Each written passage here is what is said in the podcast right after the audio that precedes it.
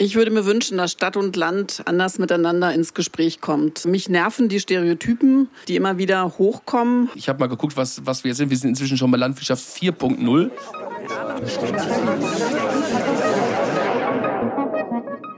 Podcast Burkhülshoff Center for Literature. In dieser Podcast-Folge hört ihr die Gesprächsrunde Smart Countrysides Landleben digital im Rahmen des Droste Festivals 2022 Stadtland im Fluss. Es sprechen Professor Dr. Ulrich Harteisen, André Kückmann, Heidrun Wuttke und Dr. Christian Krajewski. Ja, ganz herzlichen Dank und äh, auch von mir, von uns ein äh, herzliches Willkommen an diesem lauen Sommernachmittag. Wir freuen uns, dass Sie gekommen sind. Wir freuen uns, dass wir alle hier sind, um Ihnen ja ein bisschen was über ländliche Räume, analog und digital teilen zu dürfen. Und genau, vielleicht kommen wir am Ende auch noch ein bisschen ins Gespräch miteinander. Also als ich mich gefragt habe, ländliche Räume und Annette von Droste-Hülshoff, wie ist eigentlich da die Beziehung, bin ich schnell darauf gekommen, dass natürlich sowohl die Wiege als auch die Bahre von Annette von Droste-Hülshoff und natürlich ein Großteil ihres Lebens sich mit ländlichen Räumen beschäftigt hat. Sie ist hier quasi in Sichtweite auf Burg Hülshoff in der Gemeinde Havixbeck geboren und sie ist in einem der heute prosperierendsten ländlichen Räume überhaupt, nämlich am Bodensee in Oberschwaben auf Burg Meersburg gestorben. Und sie hat sich natürlich in ja, äh, verschiedenen Stellen ihres Lebens mit ländlichen Räumen beschäftigt. Und exemplarisch habe ich mal aus einem Spätwerk, wo auch tatsächlich erst nach ihrem Tod bekannt wurde, dass das Werk von ihr stammt, zwei Zitate mitgebracht aus dem Werk Bilder aus Westfalen. Und hier möchte ich Ihnen vielleicht mal kurz zwei Zitate präsentieren. Zitat. Wenn wir von Westfalen reden, so begreifen wir darunter einen großen, sehr verschiedenen Landstrich. Verschieden nicht nur den weit auseinanderliegenden Stammwurzeln seiner Bevölkerung nach, sondern auch in allen, was die Physiognomie des Landes bildet oder wesentlich darauf zurückwirkt. In Klima, Naturform, Erwerbsquellen und als Folge dessen in Kultur, Sitten, Charakter und selbst Körperbildung seiner Bewohner. Und weiter, Gebirg und Fläche scheinen auch hier, wie überall, die schärferen Grenzlinien bezeichnen zu wollen. Doch haben, was das Volk betrifft, Umstände die gewöhnliche Folgenreihe gestört. Und statt aus dem flachen, heidigen Münsterland durch die hügelige Grafschaft Mark und das Bistum Paderborn bis in die dem Hochgebirge nahestehenden Berghegel des Sauerlandes im Herzogtum Westfalen, sich der Natur nachzumetaphorisieren, bildet hier vielmehr der Sauerländer den Übergang vom friedlichen Heidebewohner, also dem Münsterländer, zum wilden, fast südlich durchglühten Insassen des Teutoburger Waldes. Ja, eine Zuschreibung, die vielleicht aus heutiger Perspektive etwas stereotyp klingt, aber sie zeigt uns, bezogen auf Westfalen auf, dass ländliche Räume, selbst hier in Westfalen, verschieden sind und auch die Bewohnerinnen und Bewohner verschieden sind. Und außerdem ja, lernen wir etwas über den spezifischen Aufmerksamkeitsschub, den Annette von Droste-Hülshoff ländlichen Räumen hat zuteil werden lassen. Eine spezifische Aufmerksamkeit, die wir auch aktuell, aktuell heißt in den letzten Jahren beobachten können in Politik, in Medien, in der Gesellschaft und auch in der Wissenschaft. Und exemplarisch hierfür vielleicht der Verweis auf den Bundespräsidenten Steinmeier und seine 2019 durchgeführte Sommerreise unter dem Motto Land in Sicht, Zukunft ländlicher Räume, wo er versucht hat, hier die Aufmerksamkeit auf ländliche Räume zu lenken und auch die alte Bundesregierung hat mit einer Kommission, die sich mit der Gleichwertigkeit von Lebensverhältnissen beschäftigt hat, auch einen spezifischen Fokus auf ländliche Räume gelenkt, nicht zuletzt auch verursacht über spezifische Wahlerfolge rechtspopulistisch, rechtspopulistischer Parteien. Ja, wir dürfen uns natürlich die Frage stellen, was sind eigentlich ländliche Räume? Die Wahrnehmung ländlicher Räume wird häufig durch eine Dichotomie bestimmt. Auf der einen Seite, wie das hier in den Stichworten zu finden ist, gelten sie als strukturschwach, als peripher, gar als abgehängt. Das Bild, was Sie hier sehen, ist eine Aufnahme aus Penkun im südlichen Vorpommern. Und Also Sie sehen, zumindest wenn Sie die Karte so ein bisschen betrachten, je heller grün, desto stärker diese Zuschreibung des Abgehängtseins. Dahinter liegt eine Clusteranalyse vom Berlin Institut für Bevölkerung. Man kann aber auch feststellen, wenn Sie beispielsweise aus unserer Perspektive oder auch auf der Karte in Richtung Ruhrgebiet schauen, dass ja spezifische Probleme nicht an der Kategorie Stadt und Lang, sondern an ja, spezifischen Problemen, an spezifischen Regionen, räumlichen Regionen also hängen und dass die Frage nach Teilhabemöglichkeiten oder auch letztendlich nach Prosperität, nach ökonomischem Erfolg nicht entlang der vormals tradierten Stadt-Land-Unterscheidung sich orientiert. Ja, und auf der anderen Seite, ländliche Räume werden oft verklärt, es wird häufig ein idyllisches Bild transportiert, nicht zuletzt festzumachen an den hier visualisierten Zeitschriften Landlust und wie sie alle heißen, die interessanterweise, die interessanterweise insbesondere in urbanen Räumen gelesen werden. Ja, und das führt mich zu der Frage, was sind eigentlich ländliche Räume? Und wir in der Wissenschaft haben da auch keine eindeutige Definition darauf. Wir konzidieren heute, wir sprechen im Plural nicht mehr von dem ländlichen Raum, sondern von ländlichen Räumen, um die Heterogenität und auch die Vielfalt zu betonen. Und ich habe Ihnen auch hier mal wieder visualisiert, zwei Typisierungsmöglichkeiten von ländlichen Räumen in all ihrer Vielfalt mitgebracht. Wir haben also hier dünner und stärker besiedelte ländliche Räume, ökonomisch erfolgreiche und weniger ökonomisch erfolgreichere ländliche Räume. Und je nachdem, welche Typisierung man zugrunde legt, kann man feststellen, bezogen auf Deutschland, dass zwischen rund einem Drittel und fast 60 Prozent aller Einwohner Deutschlands in ländlichen Räumen leben. Und diese ländlichen Räume umfassen ja zwischen knapp 70 Prozent und rund 90 Prozent der Fläche in Deutschland.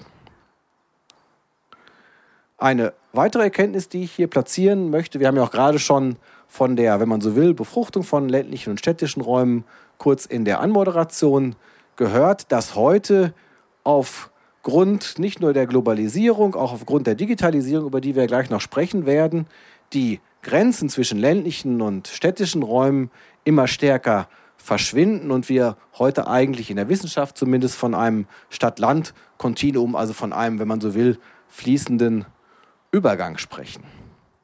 Ich möchte Ihnen nun im Folgenden fünf kurze Entwicklungstrends aufzeigen, die so aus unserer, aus meiner Perspektive aktuelle Entwicklungsprozesse in ländlichen Räumen in Deutschland charakterisieren, wenn Sie so wollen, zwischen Prosperität, also ökonomischem Erfolg, und Peripherisierung, also Regionen, die eher mit Strukturproblemen verhaftet sind.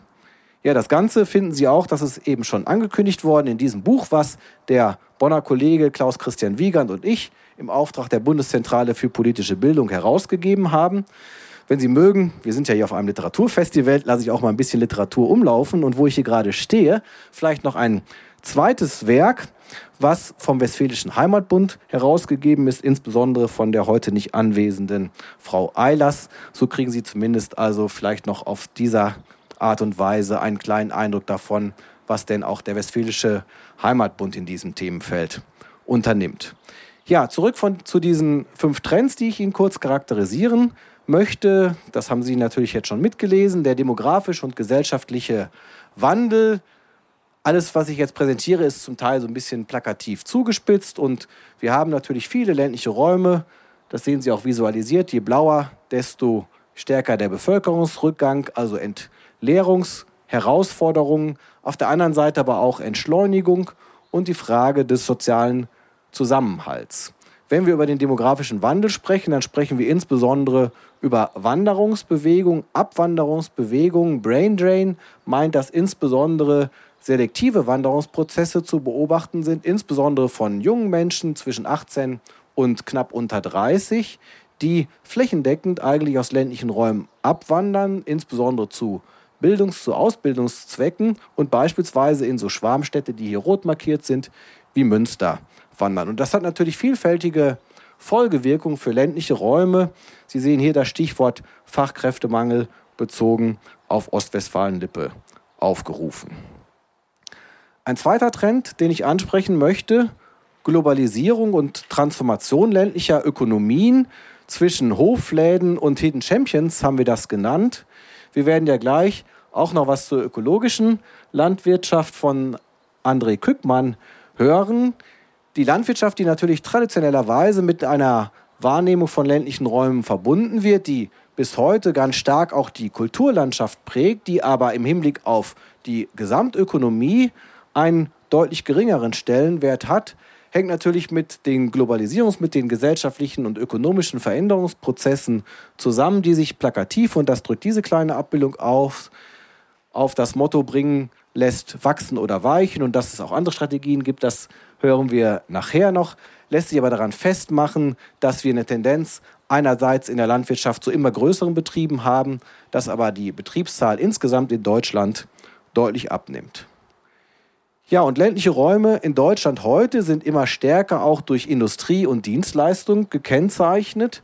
Und gerade die Industrie bezogen auf sogenannte Hidden Champions. Hidden Champions sind versteckte, die heimlichen Weltmarktführer in spezifischen Branchen, finden sich insbesondere hier in Nordrhein-Westfalen, gerade auch in ländlichen Räumen und tragen in der Regel kleine und mittelständische Unternehmen insbesondere zum ökonomischen Erfolg bei weswegen wir eben auch hier häufig prosperierende ländliche Räume haben. Exemplarisch visualisiert.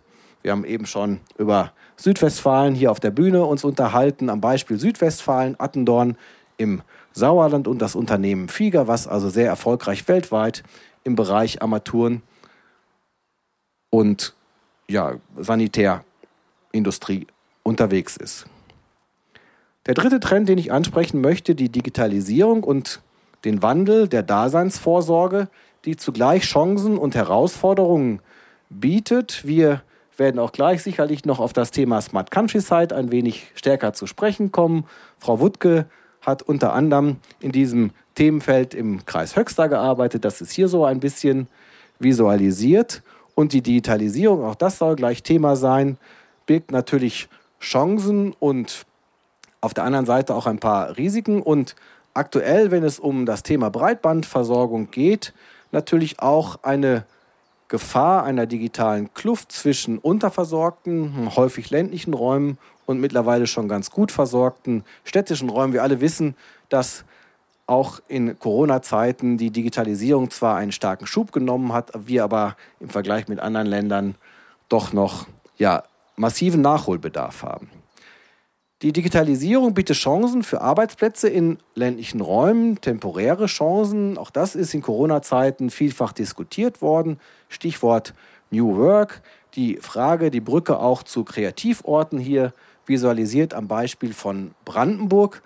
Alteingesessene und NeubürgerInnen, was natürlich auch durchaus mal konfliktreich sein kann. Und auch hier ein kleiner Verweis auf eine andere Autorin, Julie C., unter Leuten oder auch die Verfilmung, manche von Ihnen werden das Werk sicherlich kennen. Die Frage der Digitalisierung, die Frage des ehrenamtlichen Engagements möchte ich auch hier ansprechen. Ein Beispiel hier aus der Region, aus dem Kreis Coesfeld, wo Ehrenamtliche, insbesondere Bäuerinnen und Bauern, die Breitbandversorgung im Außenbereich mit Unterstützung des Kreises Coesfelds selbst in die Hand genommen haben. Auf der anderen Seite das Thema Infrastruktur, das klingt ja hier schon an, ist ein wichtiges, ein herausforderndes Thema, insbesondere für ländliche Räume. Vielfach schwierig, es ist häufig das Stichwort des Rückzugs aus der Fläche. Hier im Hinblick auf Gesundheitsversorgung, die Frage, wie kann man das neu gestalten, auch das werden wir gleich noch in der Diskussion ansprechen. Das gilt natürlich auch für andere Bereiche der Dienstleistungsversorgung oder auch der Nahversorgung für viele andere Bereiche auch bis hinein in den Bereich der Bildung. Und trotz aller Diskussionen um Energiewende und Mobilitätswende, ein Leben ohne den Pkw in ländlichen Räumen fällt heute vielfach noch schwer.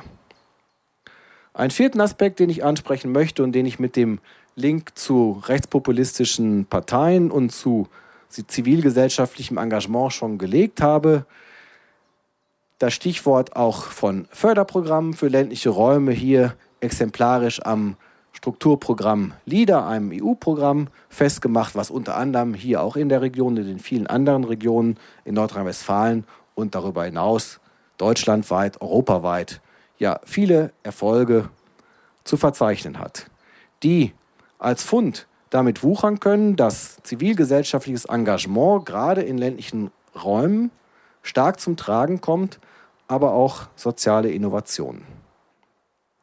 Und ein fünften Punkt, den ich abschließend ansprechen möchte, ist das Thema des Landnutzungswandels im Kontext von Energiewende und Klimawandel. Hier eine Aufnahme vom Möhnesee vom März diesen Jahres, Stichwort Waldsterben, ja, die trockenen Sommer, die Borkenkäfer-Kalamität, all das hängt exemplarisch damit zusammen.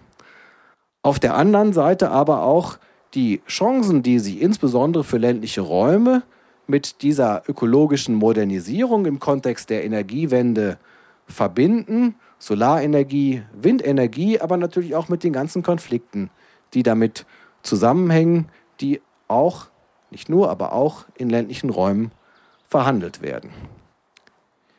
Ja, dieser kleine Überblick sollte Ihnen so ein bisschen aufzeigen, dass ländliche Räume mit ja, vielfältigen Entwicklungen, Herausforderungen konfrontiert sind und durch eine Gleichzeitigkeit von Peripherisierung und Prosperität gekennzeichnet sind. Dieses alles möchten wir heute hier auf dem Podium in den Blick nehmen und nun möchte ich Ihnen die PodiumsteilnehmerInnen gerne vorstellen und dann fange ich mal an, Ladies First, mit Heidrun Wuttke, die studierte Politikwissenschaftlerin ist und so wie ich einen sauerländischen Migrationshintergrund hat aus dem märkischen Sauerland stammen. Sie ist ausgebildete Referentin für Presse- und Öffentlichkeitsarbeit und Ehrenamtskoordinatorin und sie arbeitet seit mehr als 25 Jahren in der Vermarktung von Zukunftsstandorten. Früher in städtischen Räumen in Potsdam-Babelsberg beispielsweise im Kontext des Filmparkes oder auch im Wissenschafts- und Technologiepark Adlershof und seit 2016 ist sie hier in der Region im Kreis Höxter insbesondere mit innovativen Pilotprojekten zur Bürgerbeteiligung im Bereich Digitalisierung unterwegs, beispielsweise das schon angesprochene Projekt Smart Countryside und sie ist eine der Initiatorinnen der digitalen LandpionierInnen. Mit ihrem Engagement will sie die digitale Souveränität und Kompetenz der Menschen vor Ort stärken und wirbt für mehr Wertschätzung für die vorhandenen Potenziale in der Region, wie wir gleich sicherlich hören werden. Professor Dr. Ulrich Harteisen hier neben mir stammt aus Ostwestfalen, aus dem Kreis Paderborn, bevor er nach Bonn zum Studium der Geografie abwanderte und nach verschiedenen biografischen Stationen lehrt er heute als Professor für Regionalmanagement und regionale Geografie an der HWK Hochschule im Bereich Fakultät Ressourcenmanagement in Göttingen und leitet dort die Forschungsgruppe ländliche Räume und Dorfentwicklung. Und wie wir gehört haben, ist er Experte für ja, ländliche Räume und ländliche Raumentwicklung und beschäftigt sich seit vielen Jahren mit Transformationsprozessen in ländlichen Räumen und ja, ist viel in der Praxis unterwegs, auch um konkrete Lösungsansätze in der Praxis zu diskutieren und zu verfolgen. Unsere Beziehung ist äh, in verschiedenen Netzwerken in den letzten Jahren enger geworden. Wir sind beide Mitglied der Geografischen Kommission in Westfalen, eine ja, Organisation unter dem Dach des Veranstalters hier äh, LWL. Und in diesem Kontext erstellt er auch gerade eine Studie zu Dörfern in Westfalen, eine Bestandsaufnahme, eine Situationsanalyse, auf die wir auch schon sehr gespannt sind. Und er wird uns heute erläutern, warum er das Dorf für einen unterschätzten Wirtschaftsstandort hält. Und der dritte in der Runde, André Kückmann, ist ganz hier in der Nähe von Burg Hülshoff aufgewachsen, in der Bauerschaft Natrup am Fuße der Baumberge in der Gemeinde Havigsbeck. Er ist staatlich geprüfter Landwirt und Betriebsleiter des Sandsteinhofs Kückmann.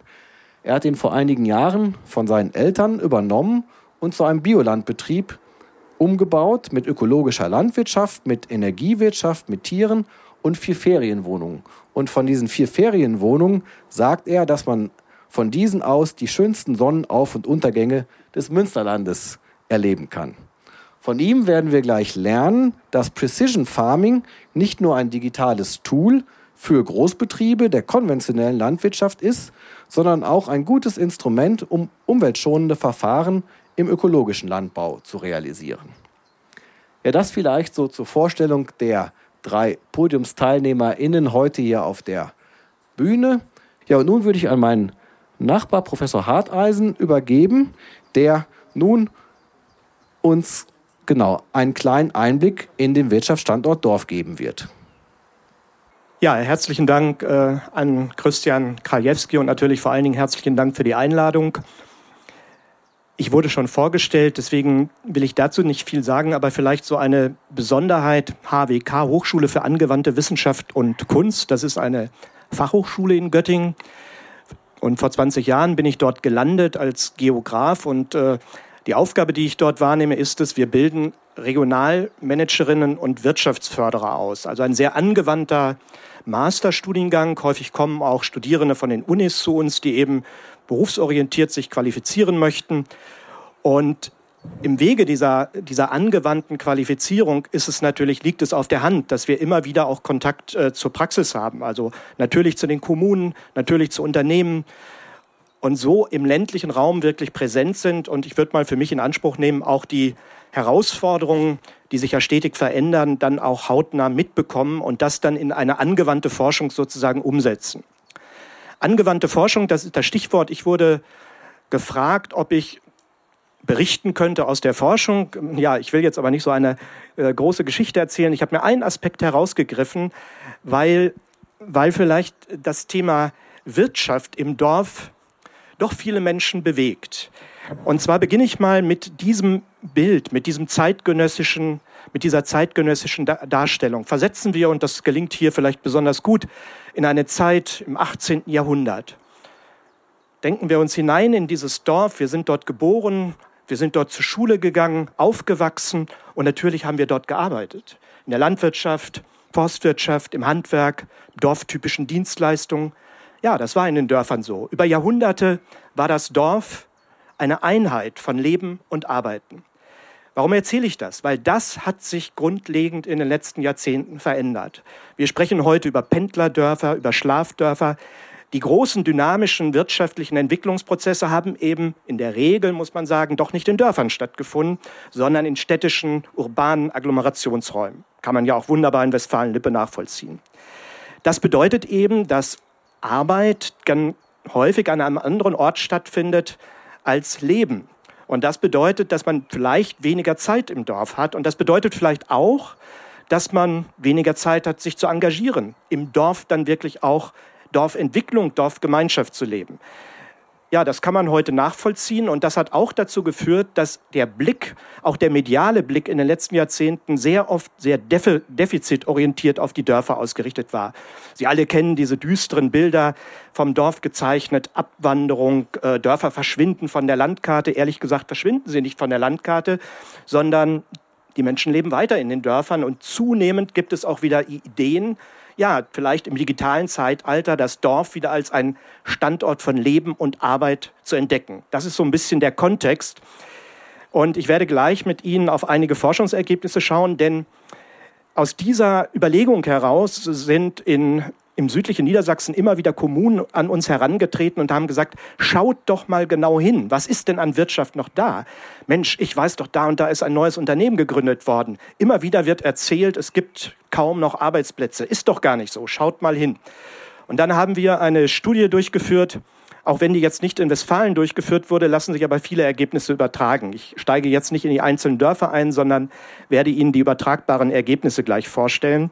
Wir hatten also die Aufgabe, alle Wirtschaftsakteurinnen und Akteure in einer Vielzahl von Dörfern in mehreren Landkreisen in Südniedersachsen zu erfassen.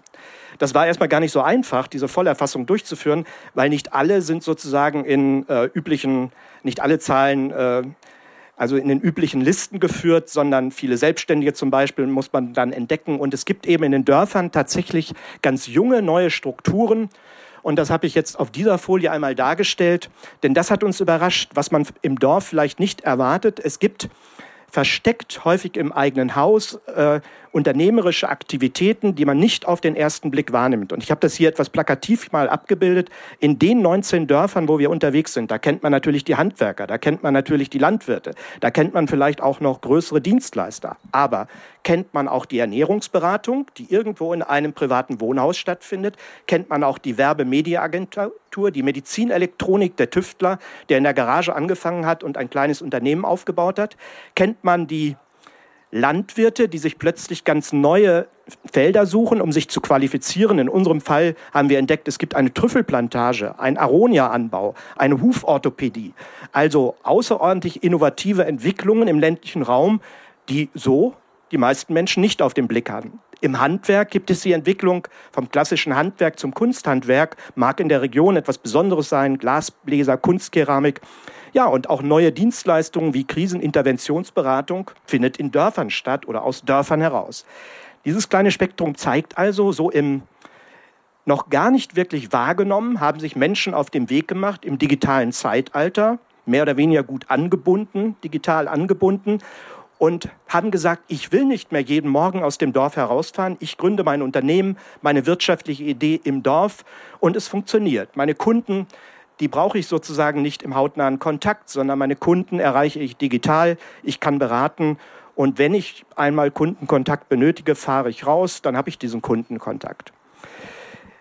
Unsere Aufgabe war es aber nicht nur sozusagen diese Transparenz herzustellen, sondern äh, es war eine wichtige Aufgabe. Wir haben dann 676 Unternehmen in 19 Dörfern gefragt, welche Standortqualitäten, Standortfaktoren, das ist so eine typisch geografische Forschung natürlich, sie als äh, wichtig bewerten und wie vor Ort diese Standortfaktoren aus ihrer Sicht ausgeprägt sind.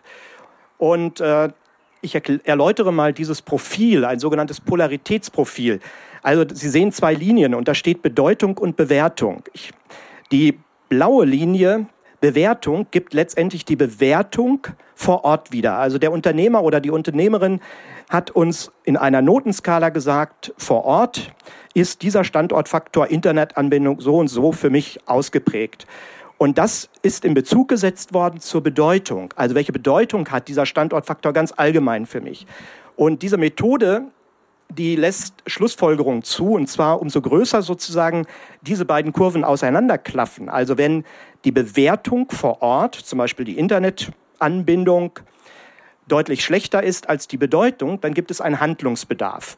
Und Sie sehen, und das überrascht jetzt nicht, das bestätigt sozusagen alles, was wir eigentlich schon wissen, es gibt Handlungsbedarf bei Internetanbindung und vor allen Dingen beim Thema Verfügbarkeit und Qualifikation von Arbeitskräften. Aber die Unternehmerinnen haben auch Handlungsbedarf gesehen bei der Höhe der Gewerbesteuer und interessanterweise auch beim Thema Marketing, Standortmarketing, Dorfmarketing.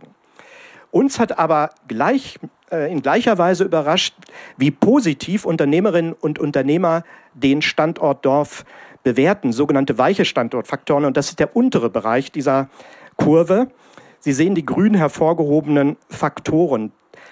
Die Unternehmerinnen haben uns gesagt, vor Ort leben wir gerne, weil das Dorf und die Landschaft, die nehmen wir attraktiv wahr. Nahversorgung haben sie nicht als Problem gesehen. Ganz oft haben wir gehört, wir haben uns arrangiert. Der Supermarkt ist vielleicht drei oder fünf Kilometer entfernt, aber das ist an sich kein Problem. Auch Qualität von Wohnfläche, Preise von Wohnen werden in Dörfern und ländlichen Räumen von Unternehmerinnen und Unternehmern sehr positiv bewertet. Erstaunlicherweise auch Schulangebot und Kinderbetreuungsangebote, auch wenn die nicht immer im eigenen Dorf vorhanden sind. Hier sind gelebte und äh, entwickelte Arrangements, die sich sozusagen in diesen Antworten auch wiederfinden. Das ist eben im ländlichen Raum etwas anders in, als in der Stadt, aber man hat gelernt, auch damit umzugehen. So interpretieren wir diese Aussagen.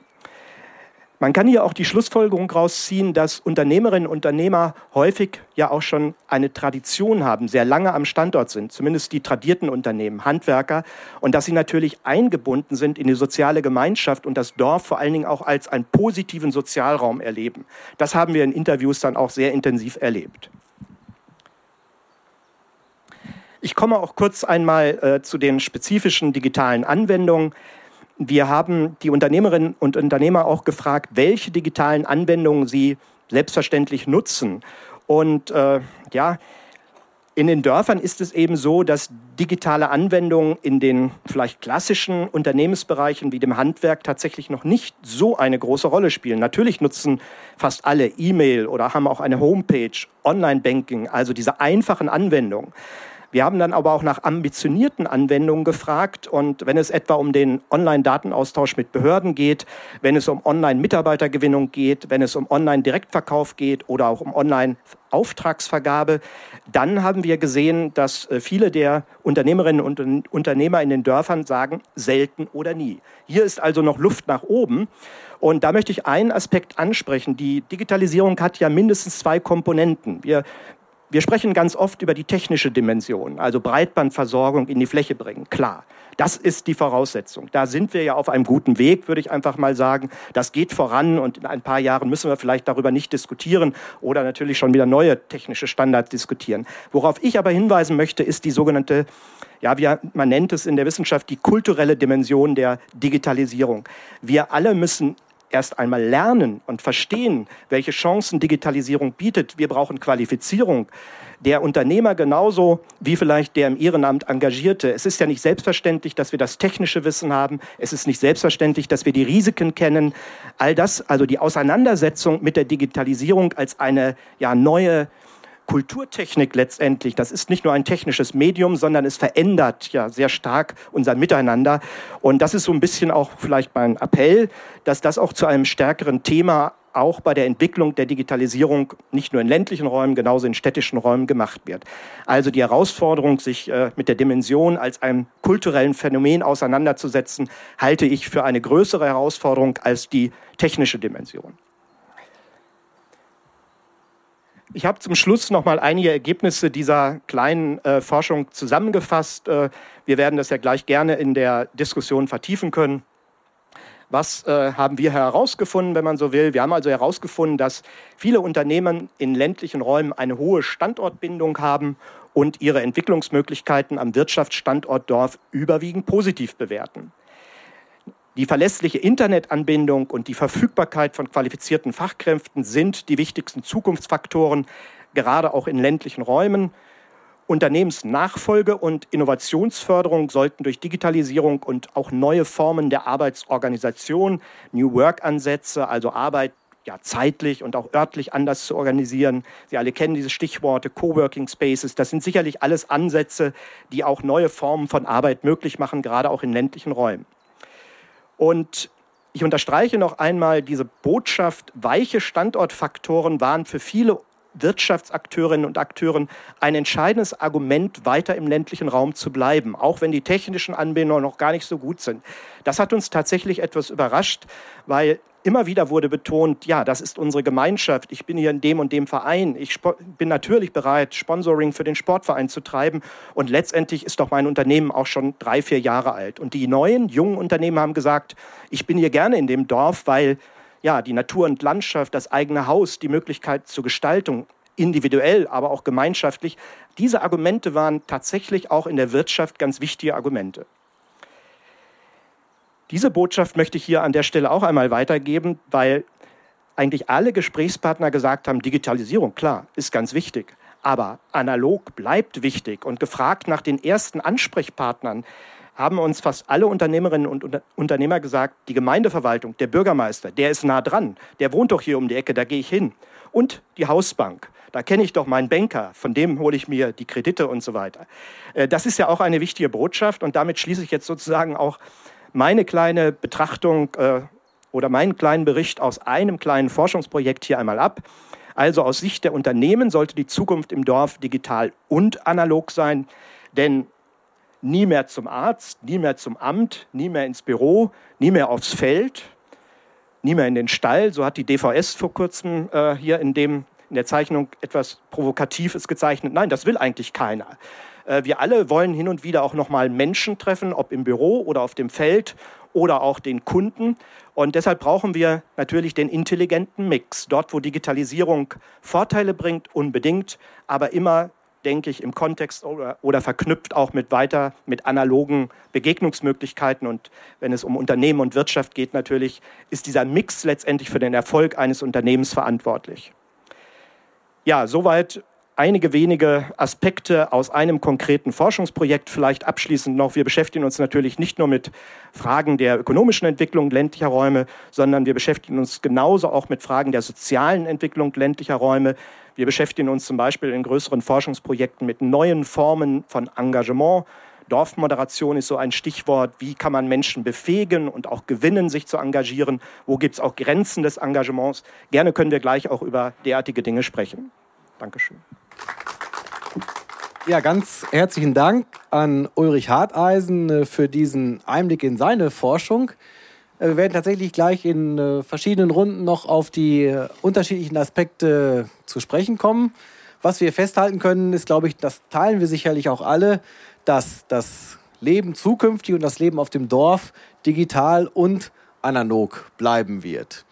Und ja, ich schlage jetzt mal die Brücke zu unserer nächsten Podiumsteilnehmerin Heidrun Wuttke, die uns nun als ja, äh, eine der Initiatorinnen des Projektes äh, Digitale Landpioniere Einblicke geben wird und die sicherlich gleich aufgreifen wird, dass die kulturelle Dimension der Digitalisierung, die Menschen vor Ort, auch natürlich die weichen Standortfaktoren ein ganz wichtiges Kapital sind, was sie seit Jahren in den Blick nimmt und ja in ja, Projekten gemeinsam mit Akteurinnen vor Ort spezifische Probleme und Herausforderungen voranbringt. Und genau, daraus kann sie uns vielleicht jetzt ein bisschen berichten. Oh, war ja großer Anspruch. Ich nehme Sie gerne mit. Ähm, wir gehen jetzt mal nach Ostwestfalen. Und als ich 2016 in den Kreis kam, war die Willkommenskultur kurz und bündig. Die hieß, hier wird Met gegessen und Dinglisch können Sie sich gleich sparen. Dann war ich sozusagen erfolgreich eingenordet, weil ich hatte ja vorher lange Zeit in Berlin gelebt und komme eben aus einem kleinen Dorf im Sauerland. Allerdings kannte das nicht, was ich im Kreis Höxter wirklich exemplarisch kennengelernt habe, Dorfgemeinschaft ähm, und so eine gewisse Anpack- und Kümmererkultur, die wirklich natürlich da ist in den Dörfern und die ich nicht in den Projekten, die ich initiiert habe, ursächlich mobilisiert habe, sondern da muss man einfach sagen, das ist ein Front, was ich vorgefunden habe. Wir hatten die Chance, Sie wissen, denken Sie sich zurück, 2016, da war das Digitalisierung im ländlichen Raum kein wirkliches Thema.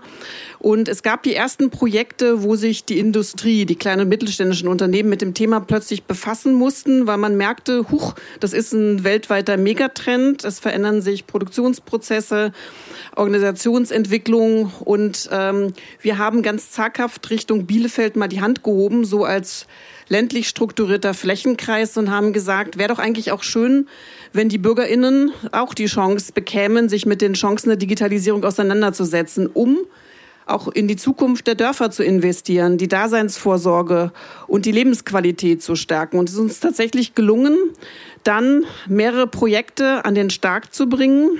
Ich würde schon sagen, dass es Pilotprojekte waren. Und zwar haben wir im Moment 30 Dorfgemeinschaften, die selbstbestimmt und selbstorganisiert digitale Anwendungen erproben.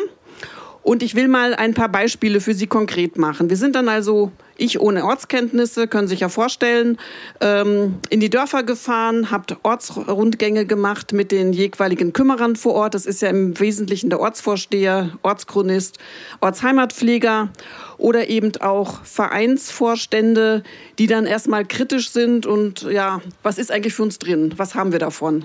und äh, auch mit dem Thema Digitalisierung nicht viel anfangen konnten. Ich bin in ein Dorf gekommen, da waren 50 Jugendliche, die wollten endlich gamen und haben auf den Breitbandanschluss gewartet und dachten, den bringe ich gleich mit. Also insofern war auch erstmal zu gucken, wie sich die verschiedenen Erwartungshaltungen auch decken lassen. Und wir haben die ersten Ideen entwickelt und es stellte sich raus, eigentlich in allen Dörfern war der Bedarf, das Gespräch über den Gartenzaun, das es ja schon immer gab, über eine digitale Lösung, digitale Information Kommunikation zu ergänzen, weil man gemerkt hat, die Dörfer sind im Wandel.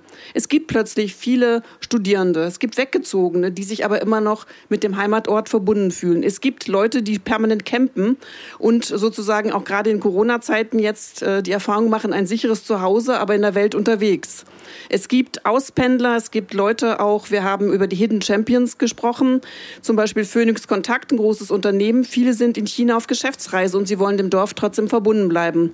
Das war also eine zentrale Idee, die sich in allen Dörfern eingenistet hatte und da waren sie schon ziemlich weit vorn. Und heute um gleich den Sprung ins Hier und Heute zu machen, nutzen diese 30 Dörfer eben eine selbstgestaltete Dorfwebsite. Das hört sich so banal an, aber sie haben bei uns ein Content-Management-System gelernt, ehrenamtlich. Und jetzt macht es nicht mehr einer im Dorf, der bestimmt, welche Dorfneuigkeiten eben nach innen und außen präsentiert werden, sondern es gibt jetzt eine regelmäßig tragende ähm, Redaktionsgruppe, gebildet aus den verschiedenen Akteuren im Dorf, die gemeinsam entscheiden. Auch ein Instrument für soziale Innovationen, weil wir plötzlich über Demokratieentwicklung in den Dörfern sprechen.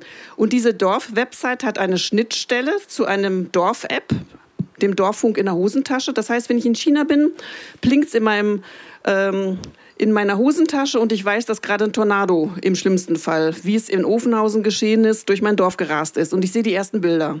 Und das ist halt sehr schön. Ortsunabhängig bin ich jederzeit informiert über das, was im Dorf los ist. Und das ist was anderes als eine Facebook, eine WhatsApp-Gruppe weil da sind dann Kollegen und Familienangehörige und äh, weiß ich nicht, Vereinsmitglieder, die sich treffen und darüber kommunizieren. Aber hier habe ich die Möglichkeit, eben sowohl auf der Website als auch über den Dorffunk mich über aktuelles Dorfgeschehen zu informieren. Aber das ist eigentlich heute fast schon Standard. Wir haben in Ostwestfalen-Lippe inzwischen 150 digitale Dörfer, so nennen wir sie. Und wir werden jetzt den Kreis Höxter, der hat 134 Ortschaften, komplett ausstatten, sodass der Bürgermeister, wenn er eine wichtige Info hat, auch alle Dörfer in seiner Kommune und alle BürgerInnen erreicht. Wir hatten aber noch andere irre Ideen. Eine smarte Bürgerhalle. Sie kennen alle Smart Home Technologien mittlerweile. Äh, Sie sitzen im Auto und können schon die Jalousien hoch und runter fahren, die Raumtemperatur einstellen, die sich ja demnächst hoffentlich ändern wird. Äh, wir denken ja schon alle in die Zukunft. Ähm, aber das gedacht für eine Bürgerhalle, eine Schützenhalle, das ist natürlich ein Novum gewesen. Der Hallenwart muss nicht mehr ähm, ständig, wenn Besichtigungen sind oder Nutzung, hinrennen, händisch die Ventile von der Heizung aufdrehen oder die Jalousien hochziehen. Das wird alles über ein Tablet inzwischen geregelt. Und es können eben auch Verbräuche abgelesen werden, Verbräuche auch natürlich optimiert. Und das Ganze ist natürlich auch dazu da, dass dann Bürgermeister kommen, die ja auch viele öffentliche Gebäude betreiben. Es gibt Turnhallen, die sowas auch für ganz interessant finden.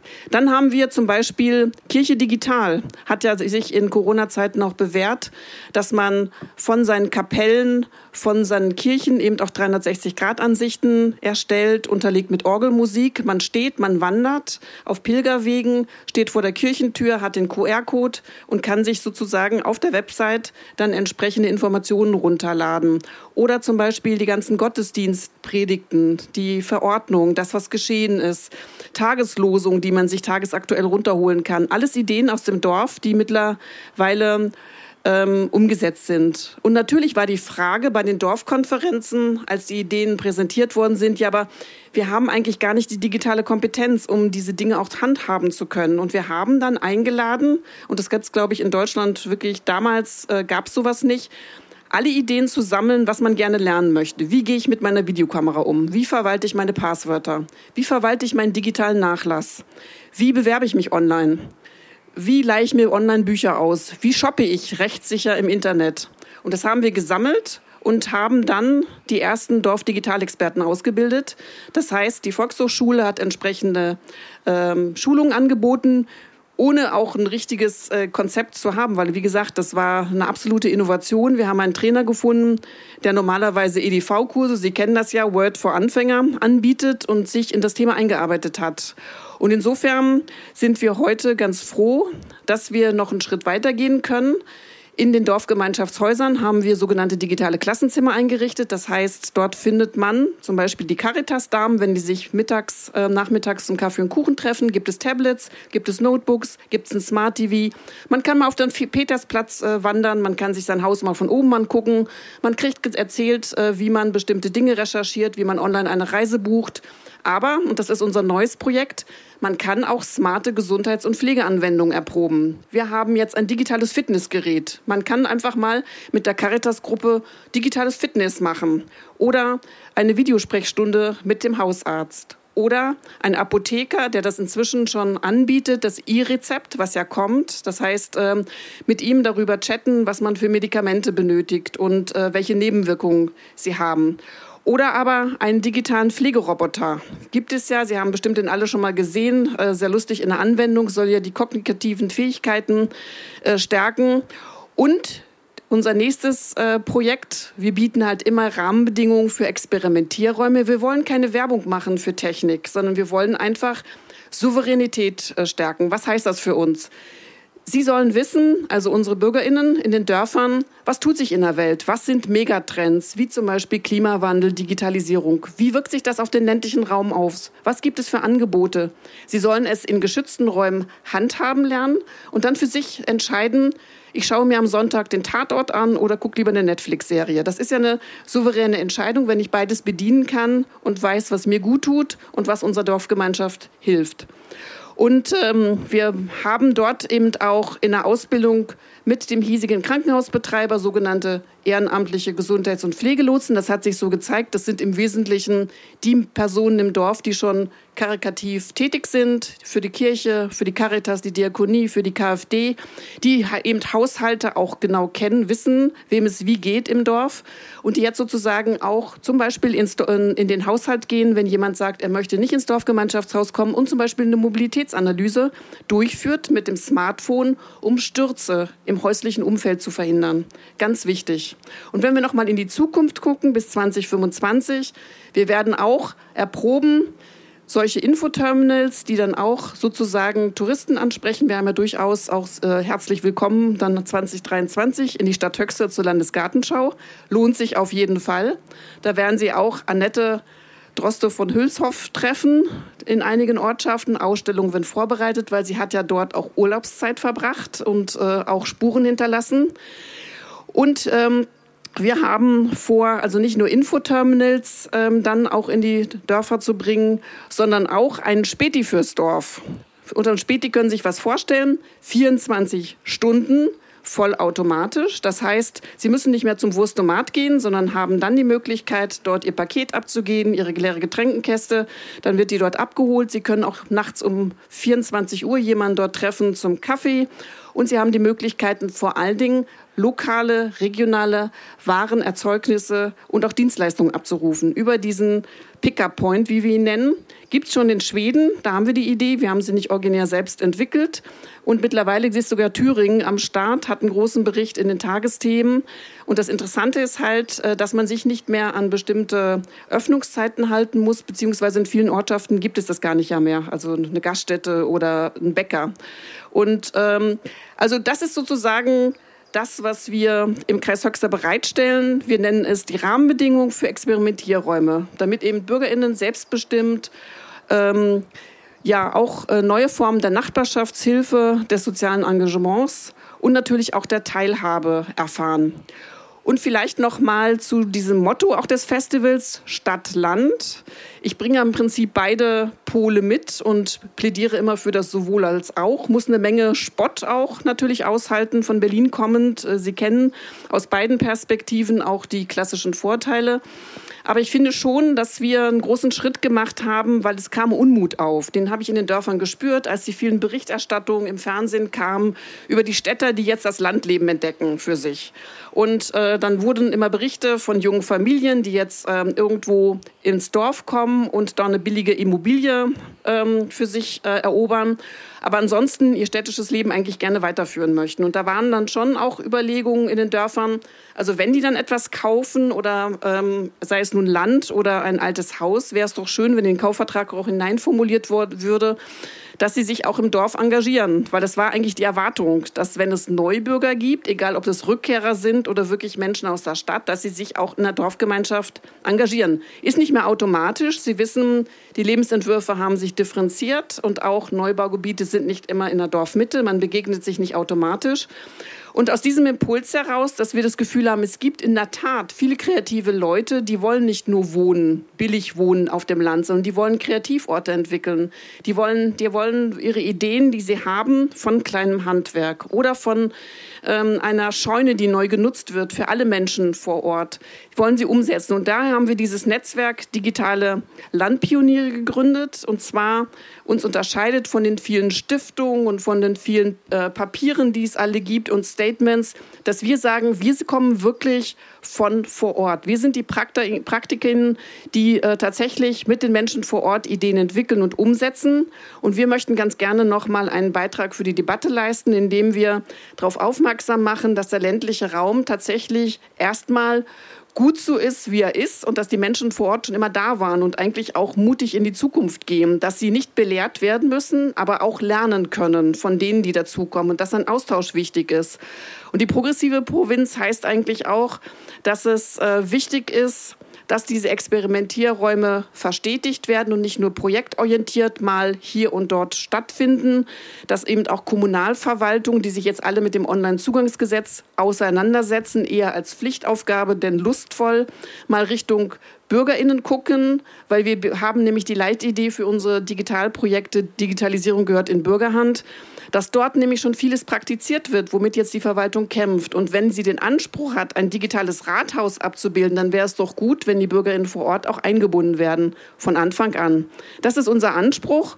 Und ich denke mal, dieser Austausch, der jetzt stattfindet von denen, die schon immer da waren und eigentlich wissen, wie Landleben geht und denen, die dazukommen wollen und neue Ideen bringen, der ist ganz wichtig, weil es äh, dazu führt, dass aufgehört wird, übereinander zu sprechen, Stereotype auszutauschen, sondern tatsächlich eben diese Gemeinschaft auch äh, hergestellt wird. Weil ich glaube, man kann vom Landleben eines wirklich lernen, und das habe ich äh, selber erfahren, wie man auf der einen Seite Traditionen bewahrt, also das fortführt, was sich bewährt hat über viele Jahre hinweg, und auf der anderen Seite sich aber auch dem Neuen pragmatisch öffnet. Das ist in Ostwestfalen, glaube ich, ganz typisch, dieser Pragmatismus, dass man sieht, die Welt ändert sich. Ich habe letztens mit einem Hallen ähm, einem äh, Vorstand eines Hallenbetreibervereins gesprochen, wirklich ein älterer Herr, der sagte, also ich habe ja von Annalena Baerbock lange nichts gehalten. Also die war ja für mich ein rotes Tuch. Aber jetzt finde ich es eigentlich, macht sie einen ganz passablen Job. Und erzählt mir im gleichen Wort, dass er sich jetzt ein E-Bike gekauft hat und ein E-Fahrzeug. Und ganz pragmatisch, da steckt keine Ideologie hinter. Er wählt auch nicht grün neuerdings, äh, sondern ähm, es ist einfach ein Wandel, auch im ländlichen Raum möglich, auch wenn die Menschen eher verwurzelt sind. Sie brauchen vielleicht etwas länger Zeit. Aber ich merke, dass da doch viel in Bewegung ist. Und gerade das Thema Digitalisierung, ich glaube, da sind die Chancen allen bewusst. Aber ich kann da jetzt nur den Ball zurückgeben. Das Analoge spielt, das haben wir gerade bei den Schützenfesten gesehen, die gerade wieder alle stattgefunden haben. Die Corona-Zahlen sind deutlich höher als in Berlin. Ähm, dass ähm, der Hunger natürlich nach persönlicher Begegnung groß ist. Das werden Sie nie ersetzen können. Das Digitale ist wirklich nur ein Hilfsinstrument, um eben auch mehr Menschen zu erreichen und auch die digitale Teilhabe für die Menschen zu ermöglichen, die halt sich nicht mehr täglich sehen, die immobil sind und vielleicht auch dem Dorf nicht mehr jederzeit verbunden. Hiermit würde ich gerne erstmal einen Punkt machen. Ja, ganz äh, herzlichen Dank an Heidrun Wuttke. Ich habe jetzt schon äh, mehrere Inputs von Ihnen gehört, bin immer wieder fasziniert, was Sie da äh, gemeinsam mit den Akteurinnen und Akteuren äh, vor Ort in den letzten Jahren bewegt haben. Und wir werden ja gleich auch noch mal vielleicht über Positivbeispiele sprechen. Und ich glaube, da sind ja von anderen äh, Erfahrungen teilen und lernen ganz viele gute Möglichkeiten dabei. Äh, Sie haben gerade davon gesprochen, Traditionen bewahren und Neues aufgreifen und haben auch von den vielen PraktikerInnen vor Ort gesprochen. Und das soll jetzt so ein bisschen die Überleitung sein zu unserem nächsten Input. André Kückmann, der nämlich tatsächlich ein Praktiker vor Ort ist, äh, also fast schon hier vor Ort, Luftlinie, wenige hundert Meter sind es fast, äh, wahrscheinlich nur bis zu seinem Hof ungefähr ein Kilometer, würde ich schätzen. Vielleicht, vielleicht sogar auch anderthalb, aber das ist ungefähr so äh, die Distanz zu seinem Hof. Und ja, das Stichwort Traditionen bewahren und Neues aufgreifen gilt, glaube ich, auch für ihn. Ich hatte äh, vorhin schon in meiner Anmoderation darauf hingewiesen, dass er den Hof von seinen Eltern übernommen hat. Und er hat seinen Vortrag, den wir jetzt gleich auch hier visualisiert sehen werden, genannt Moderne Ökolandwirtschaft zurück zu den Wurzeln digital. Und das zeigt so ein bisschen auf, dass also im Grunde, ich hatte das vorhin ja auch schon versucht, so ein bisschen zu umreißen, wie sich die Landwirtschaft in den letzten Jahrzehnten in Deutschland, in Europa verändert hat dass eigentlich die Zukunft, äh, die Zukunft eigentlich bei den Wurzeln liegen muss. Denn bei allen Diskussionen über Tierwohl, über Ernährungssicherheit. Ich hatte vorhin schon das Stichwort vom Wachsen und äh, Weichen aufgegriffen. Stellt sich die Frage, ob wir nicht, ja, und das ist möglicherweise ein Punkt, den er gleich macht, das zurück zur Ökologie und der sensible, umweltschonende Umgang mit der Scholle, um einen Hof zukunftsfähig zu entwickeln, ob das nicht eigentlich die Zukunft ist. Und äh, ich habe seine Präsentation schon gesehen und weiß, dass er sehr viele digitale Tools einsetzt, um genau das zu erreichen. Und von daher ist es, naja, um vielleicht ein altes äh, Motto aus anderen Regionen äh, zu zitieren, also der Zukunft zugewandt und trotzdem ja den äh, Wurzeln verhaftet. Ja, vielen Dank ähm, für die kurze Vorstellung und auch für die, ähm, für die Einladung überhaupt und auch für die Möglichkeit, ähm, die Landwirtschaft und auch die Digitalisierung der Landwirtschaft hier ein bisschen vorstellen zu dürfen.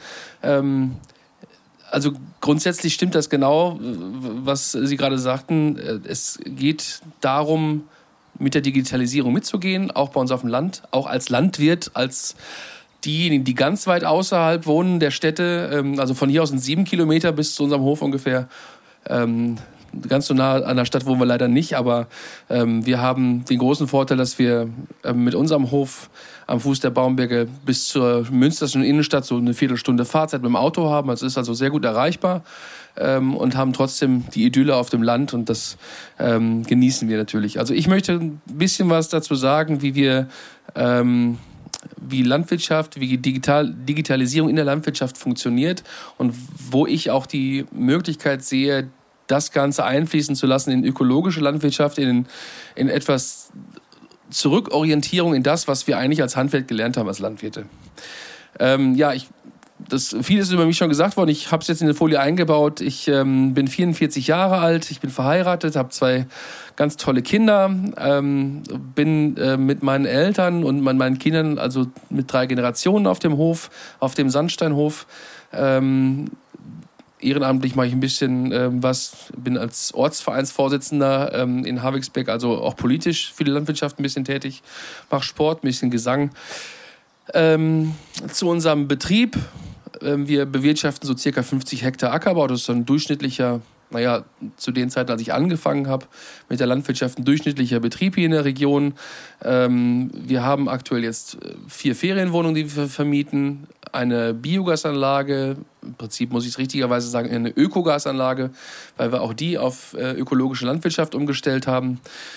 Wir machen ein bisschen Schweinehaltung. Wir haben so circa 50 Schweine ähm, bei uns in der, in der Scheune noch laufen, die wir direkt vermarkten. Wir haben so einen kleinen Verkaufsladen, stehen jeden Dienstagnachmittag und zu, nach den Sommerferien freitagsnachmittags auf dem Havixbecker Wochenmarkt. Das war jetzt der Werbeblock.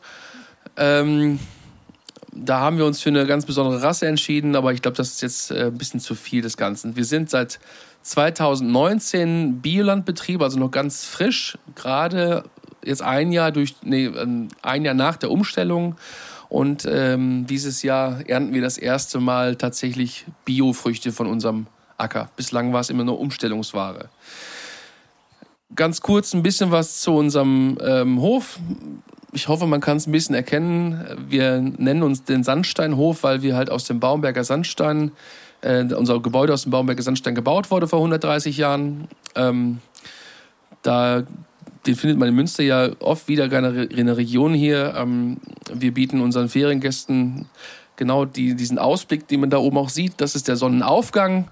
Ähm, auf der anderen Seite des Betriebs kann man aus ein paar Fenstern auch den Sonnenuntergang manchmal sehen, wenn es genau passt mit dem Baumberg, mit den Wäldern. Ähm, das jetzt ein paar Impressionen zu einem Betrieb. aber das eigentliche Thema ist ja Digitalisierung. Das ist mein Kumpel Frank. und der ist noch sehr analog unterwegs. Ja. Es kommt aus einer Werbebroschüre für eine Digitalisierung, ähm, die bei uns im Landwirtschaftsverlag hier in Münster ähm, vorangebracht wird, nennt sich Top Farmplan, ein Digitalisierungstool für Landwirte, wo wir halt viel ähm, Dokumentenmanagement machen können, Rechnungen schreiben können, aber wo ganz viele Daten von außen einfließen können. Und ich habe darüber mal einen ähm, äh, kurzen Vortrag gehalten und dieser Frank, den habe ich tatsächlich als einen ganz anderen kennengelernt. Also das ist ein super Schauspieler, der Typ. Den habe ich beim Musical kennengelernt. Wir haben zusammen Musik gemacht, aber er war genau der Passende für diese Präsentation. Ähm, aber von dieser von diesem Typen Landwirt, den er da spielt, den gibt es Gott sei Dank nicht mehr ganz, ganz so viele. Also die meisten, vor allem in meinem Alter und auch der Generation, die nach mir kommt, sind sehr digital unterwegs. Und ähm, das sollte jetzt eigentlich einmal so eine kleine Auflockerung ähm, des Ganzen bringen. Also die Digitalisierung der Landwirtschaft, was gibt es für Chancen? Das Ganze gilt für konventionell und für Ökolandwirtschaft, für beides. Ähm, da gibt es gar nicht so ganz große Unterschiede. Wir haben einmal, ähm, da will ich jetzt mal ein paar Beispiele bringen. Ähm, das erste Bild ist jetzt eine Landwirtin auf einem Mähdrescher, die eine Ertragskartierung macht. Man kann es vielleicht nicht ganz so gut erkennen, weil das sehr pixelig ist. Also auf dem herkömmlichen Mähdrescher, den jeder sag mal, aus dem Sommer von den Feldern kennt, gibt es inzwischen mehrere Bildschirme. Der eine ist dafür verantwortlich, dass der Mähdrescher genau geradeaus fährt. Der nächste ist dafür zuständig, dass genau gemessen wird, auf welchem Quadratmeter wie viel Ertrag ähm, gedroschen wird. All das kann man nachher wieder einfließen lassen in eine Aussaattechnik. Das heißt, wir können dann genau sagen, auf dem Bereich Land wächst ähm, das Getreide besonders gut. Da wird ein bisschen mehr gesät bei der Aussaat schon. In anderen Bereichen vielleicht etwas weniger. Ähm, also dafür wird so eine Ertragskartierung gemacht. Da ist der Landwirt selber auf seinem Feld unterwegs, hat das Smartphone dabei, das Tablet dabei, kann alles direkt eingeben und hat es dann direkt digital auf seinem Schreibtisch im Büro vorliegen, kann dann damit weiterarbeiten. Ähm, hier ist dann die Ertragskartierung beim Güllefahren zum Beispiel. Also auch da wird dann, wenn die Daten aus der Ertragskartierung mit übernommen, ähm, da wo viel Ertrag zu erwarten ist, wird etwas mehr Dünger ausgebracht als vielleicht auf dem Rest der Fläche.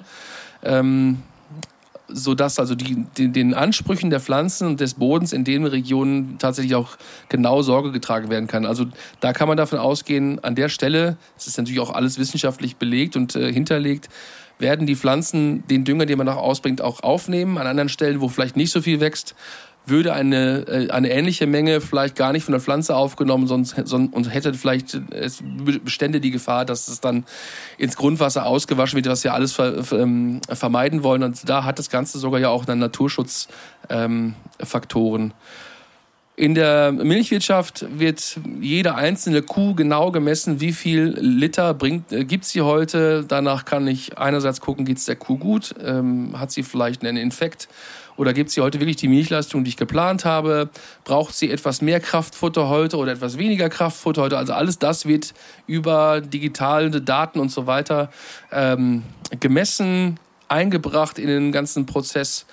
Ähm, ja, hier ist ein, ja, die nächste Generation Landwirtschaft schon auf dem Acker unterwegs ist, ein, ein Roboter.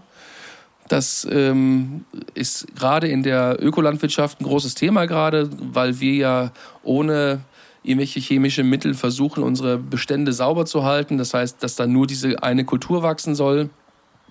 Dieser Roboter sorgt dafür, dass Unkraut auch zwischen den Pflanzen weggehackt wird. Er erkennt die Kulturpflanze und äh, alles, was da nicht hingehört, wird weggehackt. Ähm, das ist die nächste Generation davon, also das ist eine Parallelversion davon. Das ist ein, John Deere Schlepper, also ein John Deere, die Marke kennt vielleicht der ein oder andere, also ein Trecker ohne Kabine, der läuft also komplett ähm, gesteuert über Satellitentechnik, ähm, ist jetzt gerade, glaube ich, mit der Saatvorbereitung, wenn ich das richtig sehe, zu, zugange.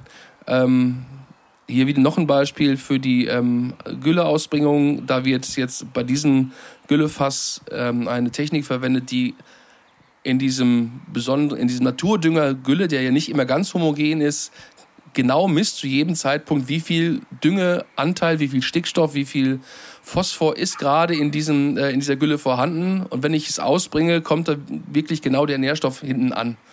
Also ähm, die Technisierung ist da ähm, ganz groß verbreitet und hier haben wir jetzt nochmal eine Landwirtin, die im Schweinestall ist.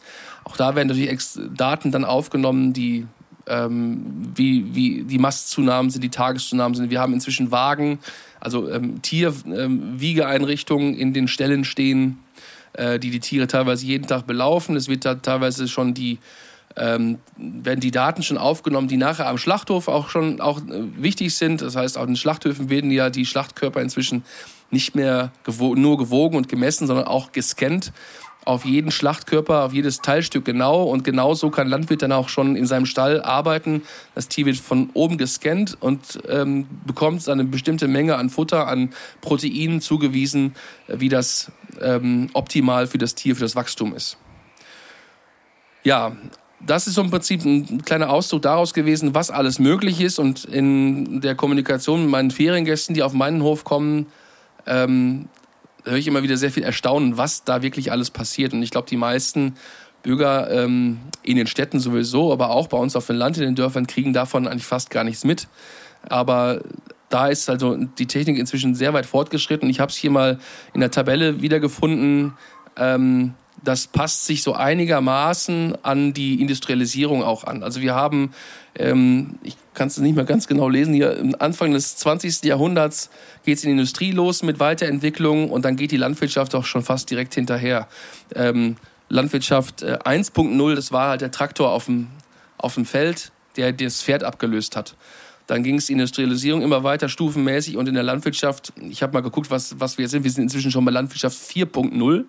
Also 1.0 war der Trecker, 2.0 ähm, war der, der Trecker mit Zapfwelle, der also wirklich eine angetriebene Maschine mitbringen kann. 3.0 ist dann schon ähm, die äh, satellitengesteuerte ähm, Führung des Schleppers, was also für unsere Person als, äh, als ökologische Landwirtschaft auch wichtig ist. Und dann kommen natürlich noch die Sachen, die ich gerade vorgestellt habe. 4.0 ist dann tatsächlich die, die Datenübernahme bei der Ernte und dann die Weiterentwicklung oder die Weitergabe an an die weiteren Prozesse in der Landwirtschaft. Was mein Thema bei dem Ganzen ist, ist allerdings, ähm, wir haben durch diese ganzen Maßnahmen einen starken Anstieg in der Produktion gehabt in den letzten Jahrzehnten. Da ist auch der Züchtungsfortschritt bestimmt mit dabei gewesen. Aber diese Möglichkeiten, Technik und Digitalisierung einzusetzen, hat uns Landwirte persönlich stark entlastet und bringt uns natürlich in der Produktionseinheit oder in, den, in der ja, in den Mengen, die wir pro Einheit produzieren können, ganz weit nach vorne. Ähm, dabei ist aber leider oft das vergessen worden, was wir als, ähm, als Handwerk gelernt haben. Ja, also wir haben gemerkt, wir haben große Maschinen, die können, haben unheimlich Leistungsfähigkeit, die können unheimlich viel ähm, dazu beitragen, wie viel Produktivität wir auf dem Acker haben. Aber ähm, es führt auch dazu, dass wir ein bisschen vergessen haben, was wir eigentlich zur Produktion brauchen. Das sind die Grundsachen, das ist, das ist die ähm, auf dem, im Ackerbau beispielsweise ähm, der Boden, in dem die Pflanzen wachsen sollen. Also ähm, in der Ökolandwirtschaft sehen wir das ein bisschen anders und differenziert als in der konventionellen Landwirtschaft. Ähm, ist vielleicht manchmal auch ein bisschen plakativ, aber ähm, in der konventionellen Landwirtschaft wird dafür gesorgt, dass die Pflanze genug Nährstoff hat, um zu wachsen und, und, und, ihre Pflege hat, um möglichst viel Ertrag zu bringen. Und wir, wir Ökos, sage ich mal, wir versuchen den Boden so zu ernähren, dass die Pflanze von selber wachsen kann und selber dieses Potenzial ausschöpfen kann. Und nach meiner Überzeugung ist es auch so, dass wir dadurch die Pflanzen auch viel besser gesund halten können. Und deswegen habe ich da jetzt noch mal eine kleine Kurve dazugelegt. Ähm, wir haben mit dieser Entwicklung in der Landwirtschaft auch das Problem bekommen, dass wir das Augenmerk auf den Boden, aber auch auf die Lebewesen, die Biodiversität, die drumherum herrscht, ein bisschen den Bezug dazu verloren haben und das nicht mehr beachtet haben. Wir waren ja nicht mehr darauf angewiesen, weil die Technik von der Digitalisierung über aber auch ähm, Pflanzenschutzmittel, Düngemittel und so weiter uns dazu gebracht haben, dass wir das nicht mehr beachten mussten. Und da ähm, glaube ich tatsächlich, dass wir da irgendwo mal falsch abgebogen sind oder hätten woanders abbiegen müssen. Und glaube auch persönlich, dass wir, dass das der Weg eigentlich der, der Landwirtschaft der Zukunft ist, dass wir uns wieder zusammenfinden, dass wir Ökos noch was von den konventionellen lernen oder auch das mitnehmen, was wir gelernt haben, ähm, das vielleicht in die Ökolandwirtschaft mit einbringen. Beispiel dafür habe ich letztens in der äh, Reportage gesehen, ähm, der Unterschied zwischen Paprikaanbau in ähm, in ganz normalen ähm, ähm, Gärtnereien, sage ich mal, die so, so einen Tunnel haben, oder halt auch Paprika-Anbau in einem gläsernen Treibhaus, wo die halt dann ähm, irgendwo in senkrechten ähm, Einrichtungen wachsen. Ja, das gibt's am Bodensee aber auch. Äh, ja, genau. Also diese, diese ne, ne, Reportage handelte von zwei Betrieben, die einen Kilometer auseinander lagen. Ähm, da ist ein großer Investor gewesen, der hat halt daran investiert, die Technik, die wir konventionell haben, in die ökologische Landwirtschaft einzubringen.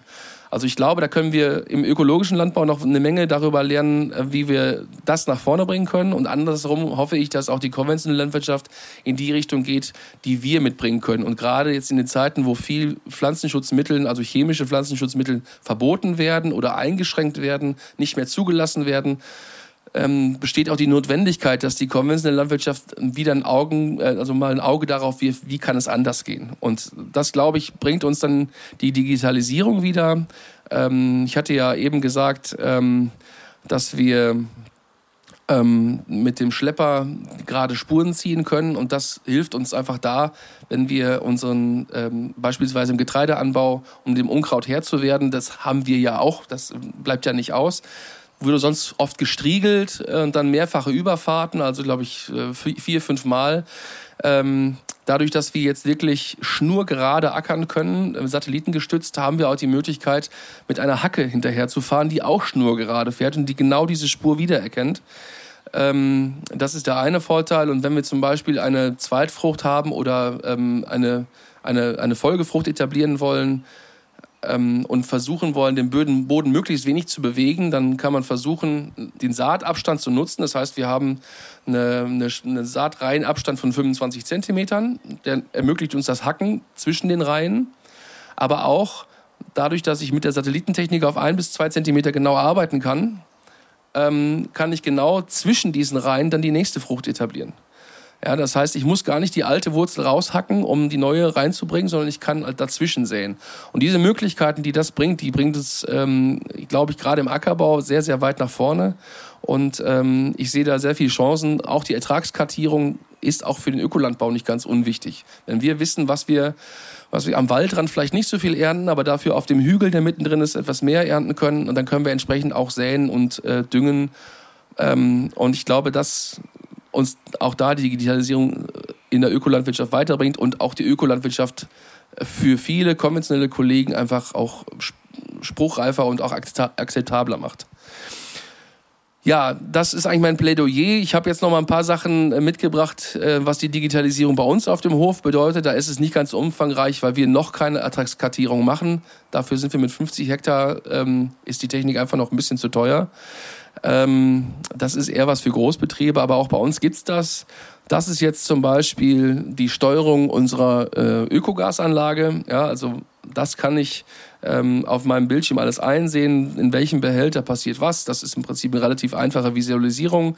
Aber halt auch meine Blockheizkraftwerke, die dahinter stehen, den Strom und die Wärme erzeugen, kann ich darüber sehen. Aber ich kann es nicht nur vor Ort sehen, sondern halt auch von da. Und das ist tatsächlich auch passiert. Ich stand mit meiner Frau auf der Golden Gate Bridge in San Francisco und habe meine Biogasanlage steuern können.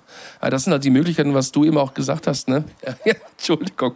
Aber das ist auch das, was auch der, der Manager, der in Japan ist und möchte wissen, was zu Hause passiert, ist genau das Gleiche, was uns als ländlicher Raum einfach dann auch die Möglichkeit bringt, auch tatsächlich mal nach Kalifornien zu reisen äh, und trotzdem zu wissen, was zu Hause passiert ist. Ich habe da natürlich auch analog noch einen Mitarbeiter stehen, der dann mit anpackt, aber ich kann ihm einfach noch mal ein bisschen bei helfen und die Arme greifen. Ja, ähm, das haben wir vor zwei Wochen gemacht. Äh, wir haben die ähm, haben Bodenproben gezogen auf unseren äh, Ackerflächen. Das heißt, ähm, einerseits die ganzen normalen Standardverfahren ähm, wie, viel, wie viel Nährstoff ist im Boden noch vorhanden, wie viel kann die Pflanze jetzt aus dem äh, bestehenden Bestand schon nutzen für ihre Wurzeln. Ähm, wie viel muss ich vielleicht noch zudingen, um den Ertrag gut ähm, zu etablieren. Aber wir haben auch Bodenproben gezogen, die jetzt nicht nur die Nährstoffe betrachten, sondern halt auch das Bodenleben betrachtet, den Humusanteil im Boden. Wie viel ähm, Kalk ist noch notwendig, den wir nachdüngen müssen? Und ähm, es gibt ja inzwischen viele Entwicklungen, in der, äh, die nennt sich die regenerative Landwirtschaft, ist ein Bereich der konventionellen zwar, aber findet ganz viele Punkte der ökologischen Landwirtschaft wieder. Wenig Boden zu bewegen. Ähm, und ähm, das haben wir jetzt gerade kartieren lassen, um zu wissen, wirklich, wie, an welcher Stelle vom Acker müssen wir ähm, Kalk aufbringen oder andere ähm, ähm, Einsatzstoffe bringen, die den, das, die den Boden und den Bodenleben ermöglichen, möglichst optimal für die Pflanzen ähm, einen, einen ähm, Lebensraum zu bieten, wo sie gut wurzeln können und gesund bleiben können dadurch. Ähm, ja, das ist halt so eine, so eine Karte, die dann nachher erstellt wird. Ähm, das nur als, als Beispiel eingeschoben. Das ist jetzt das Beispiel äh, auf dem Schlepper. Da sieht man halt diese gerade Spur wenn man es einigermaßen erkennen kann hier unten. Ja, es ist sehr pixelig. Ähm, also der Schlepper sagt mir, wo muss ich langfahren und wo bin ich schon gewesen. Das heißt, ich kann auch im Dunkeln abends arbeiten, wenn es vielleicht für Insekten besser ist, dass ich ähm, insektenschonend arbeite. Ähm, oder wenn es einfach, einfach auf dem Trecker nicht ganz so warm wird und ich die Klimaanlage nicht ganz so hochstellen muss. Ähm, das hatte ich eben schon angesprochen. Das ist halt dieses Top-Fahrplan-Tool, wo ich halt meine Rechnungen digitalisiere, wo ich meine Lieferscheine schreiben kann digital, ähm, was mich einfach, wenn ich beim Kunden bin, Fleisch oder irgendwelche andere Sachen ausliefer, übernehme ich das direkt in die Rechnung oder einen Lieferschein, hab's dann zu Hause auf dem Schreibtisch und kann es in Ruhe dann zu Ende bearbeiten. Und auch für die Ferienwohnungen ist es so, dass wir da digitalisiert sind über einen ganz zentralen ähm, Buchungsplaner. Das heißt, bei Airbnb bucht jemand meine Wohnung das System weiß, da ist die Wohnung frei, ähm, wird dann automatisch belegt. Ich bekomme eine Info darüber, muss aber gar nicht mehr eingreifen. Und wenn fünf Minuten später jemand anders bei Fevo direkt beispielsweise die gleiche Wohnung buchen will, ist sie halt schon belegt. Ja, das heißt, erleichtert mir auch die ganze Arbeit, ähm, meine Daten immer wieder in den Computer einzugeben, angerufen zu werden, ist da noch was frei, ich muss wieder ins, zum Buch laufen, nachgucken. Also da ähm, hilft uns die Digitalisierung auch ähm, extrem weiter. Ja, das zum Sandsteinhof. Die letzte Folie, der hätte ich vorhin ein bisschen vorgreifen müssen. Ähm, ich ähm, liebe es, auf meinem ganz analogen Trecker unterwegs zu sein, der gar nichts an Digitalisierung hat. Ja, da mit dem Striegel brauche ich keine geradeaus fahren, da fahre ich einfach quer über den Acker. Das genieße ich einfach, an der frischen Luft zu sein und ganz analog zu sein. Ähm, ja, und danke für die Aufmerksamkeit und für die Möglichkeit, das kurz mal rüberbringen zu dürfen hier. Ja, ein total spannender Einblick. Ganz herzlichen Dank an äh, André Kückmann. Also ich glaube, wir haben eine Ahnung vermittelt bekommen, dass es wirklich ein Technikunternehmen ist, äh, was Sie da eigentlich führen und dass trotzdem der Charme darin liegt, mit dem ganz analogen Trecker Open Air einfach mal quer über den Acker zu fahren. Ja, jetzt haben wir schon ganz ausführliche Einblicke bekommen und wir haben auch gerade über die Chancen gesprochen. Ich möchte vielleicht in so einer kurzen Runde mit vielleicht der Bitte an alle hier auf dem Podium vielleicht nur in zwei, drei Sätzen zu antworten auf die Probleme und Herausforderungen, die die Digitalisierung für die Entwicklung ländlicher Räume mitbringt, zu sprechen zu kommen. Und würde da vielleicht hier bei meinem Nachbarn Ulrich Harteisen beginnen wollen. Ja, wir haben jetzt ja viel gehört über die Chancen. Die standen ja jetzt sehr stark im Vordergrund und das würde ich durchaus auch unterstreichen, dass äh, die Digitalisierung überwiegend eine große Chance ist. Wenn wir die letzten zwei Jahre uns vor Augen führen, Corona-Pandemie, da haben wir ja natürlich alle gelernt, ganz schnell von zu Hause zu arbeiten und vielleicht auch viele Dinge, viele andere Dinge von zu Hause zu organisieren. Und in der Regel hat uns eben ja die Digitalisierung dabei geholfen. Allerdings, und das zeigen auch unsere Forschung zur Lebensqualität in Dörfern, wenn man die Menschen fragt vor Ort, weshalb sie denn gerne im Dorf leben, dann kann ich sagen, aus unseren Forschungen fällt nicht das Stichwort Digitalisierung, sondern dann fällt äh, an erster Stelle Natur und Landschaft und soziale Gemeinschaft. Und deshalb mein Appell, äh, Digitalisierung ist sicherlich äh, ein wichtiges ja, Instrument. Wir haben eben auch gehört, ein Instrument, um, um durchaus auch Teilhabe zu ermöglichen. Aber eben, ich habe es ja schon in meinem kurzen Vortrag gesagt, dieses Miteinander gilt es auch zu gestalten. Und äh, das Stichwort Digital Divide, also dass man auch alle im Blick hat, was Teilhabe angeht. Denn die Digitalisierung kann auch, äh, also kann auch Menschen und Gruppen ausschließen. Und das ist eine, eine durchaus große Gefahr. Und deshalb, das muss man also im Blick haben, dass man gezielt diese Menschen, diese Gruppen vielleicht auch unterstützt und anspricht.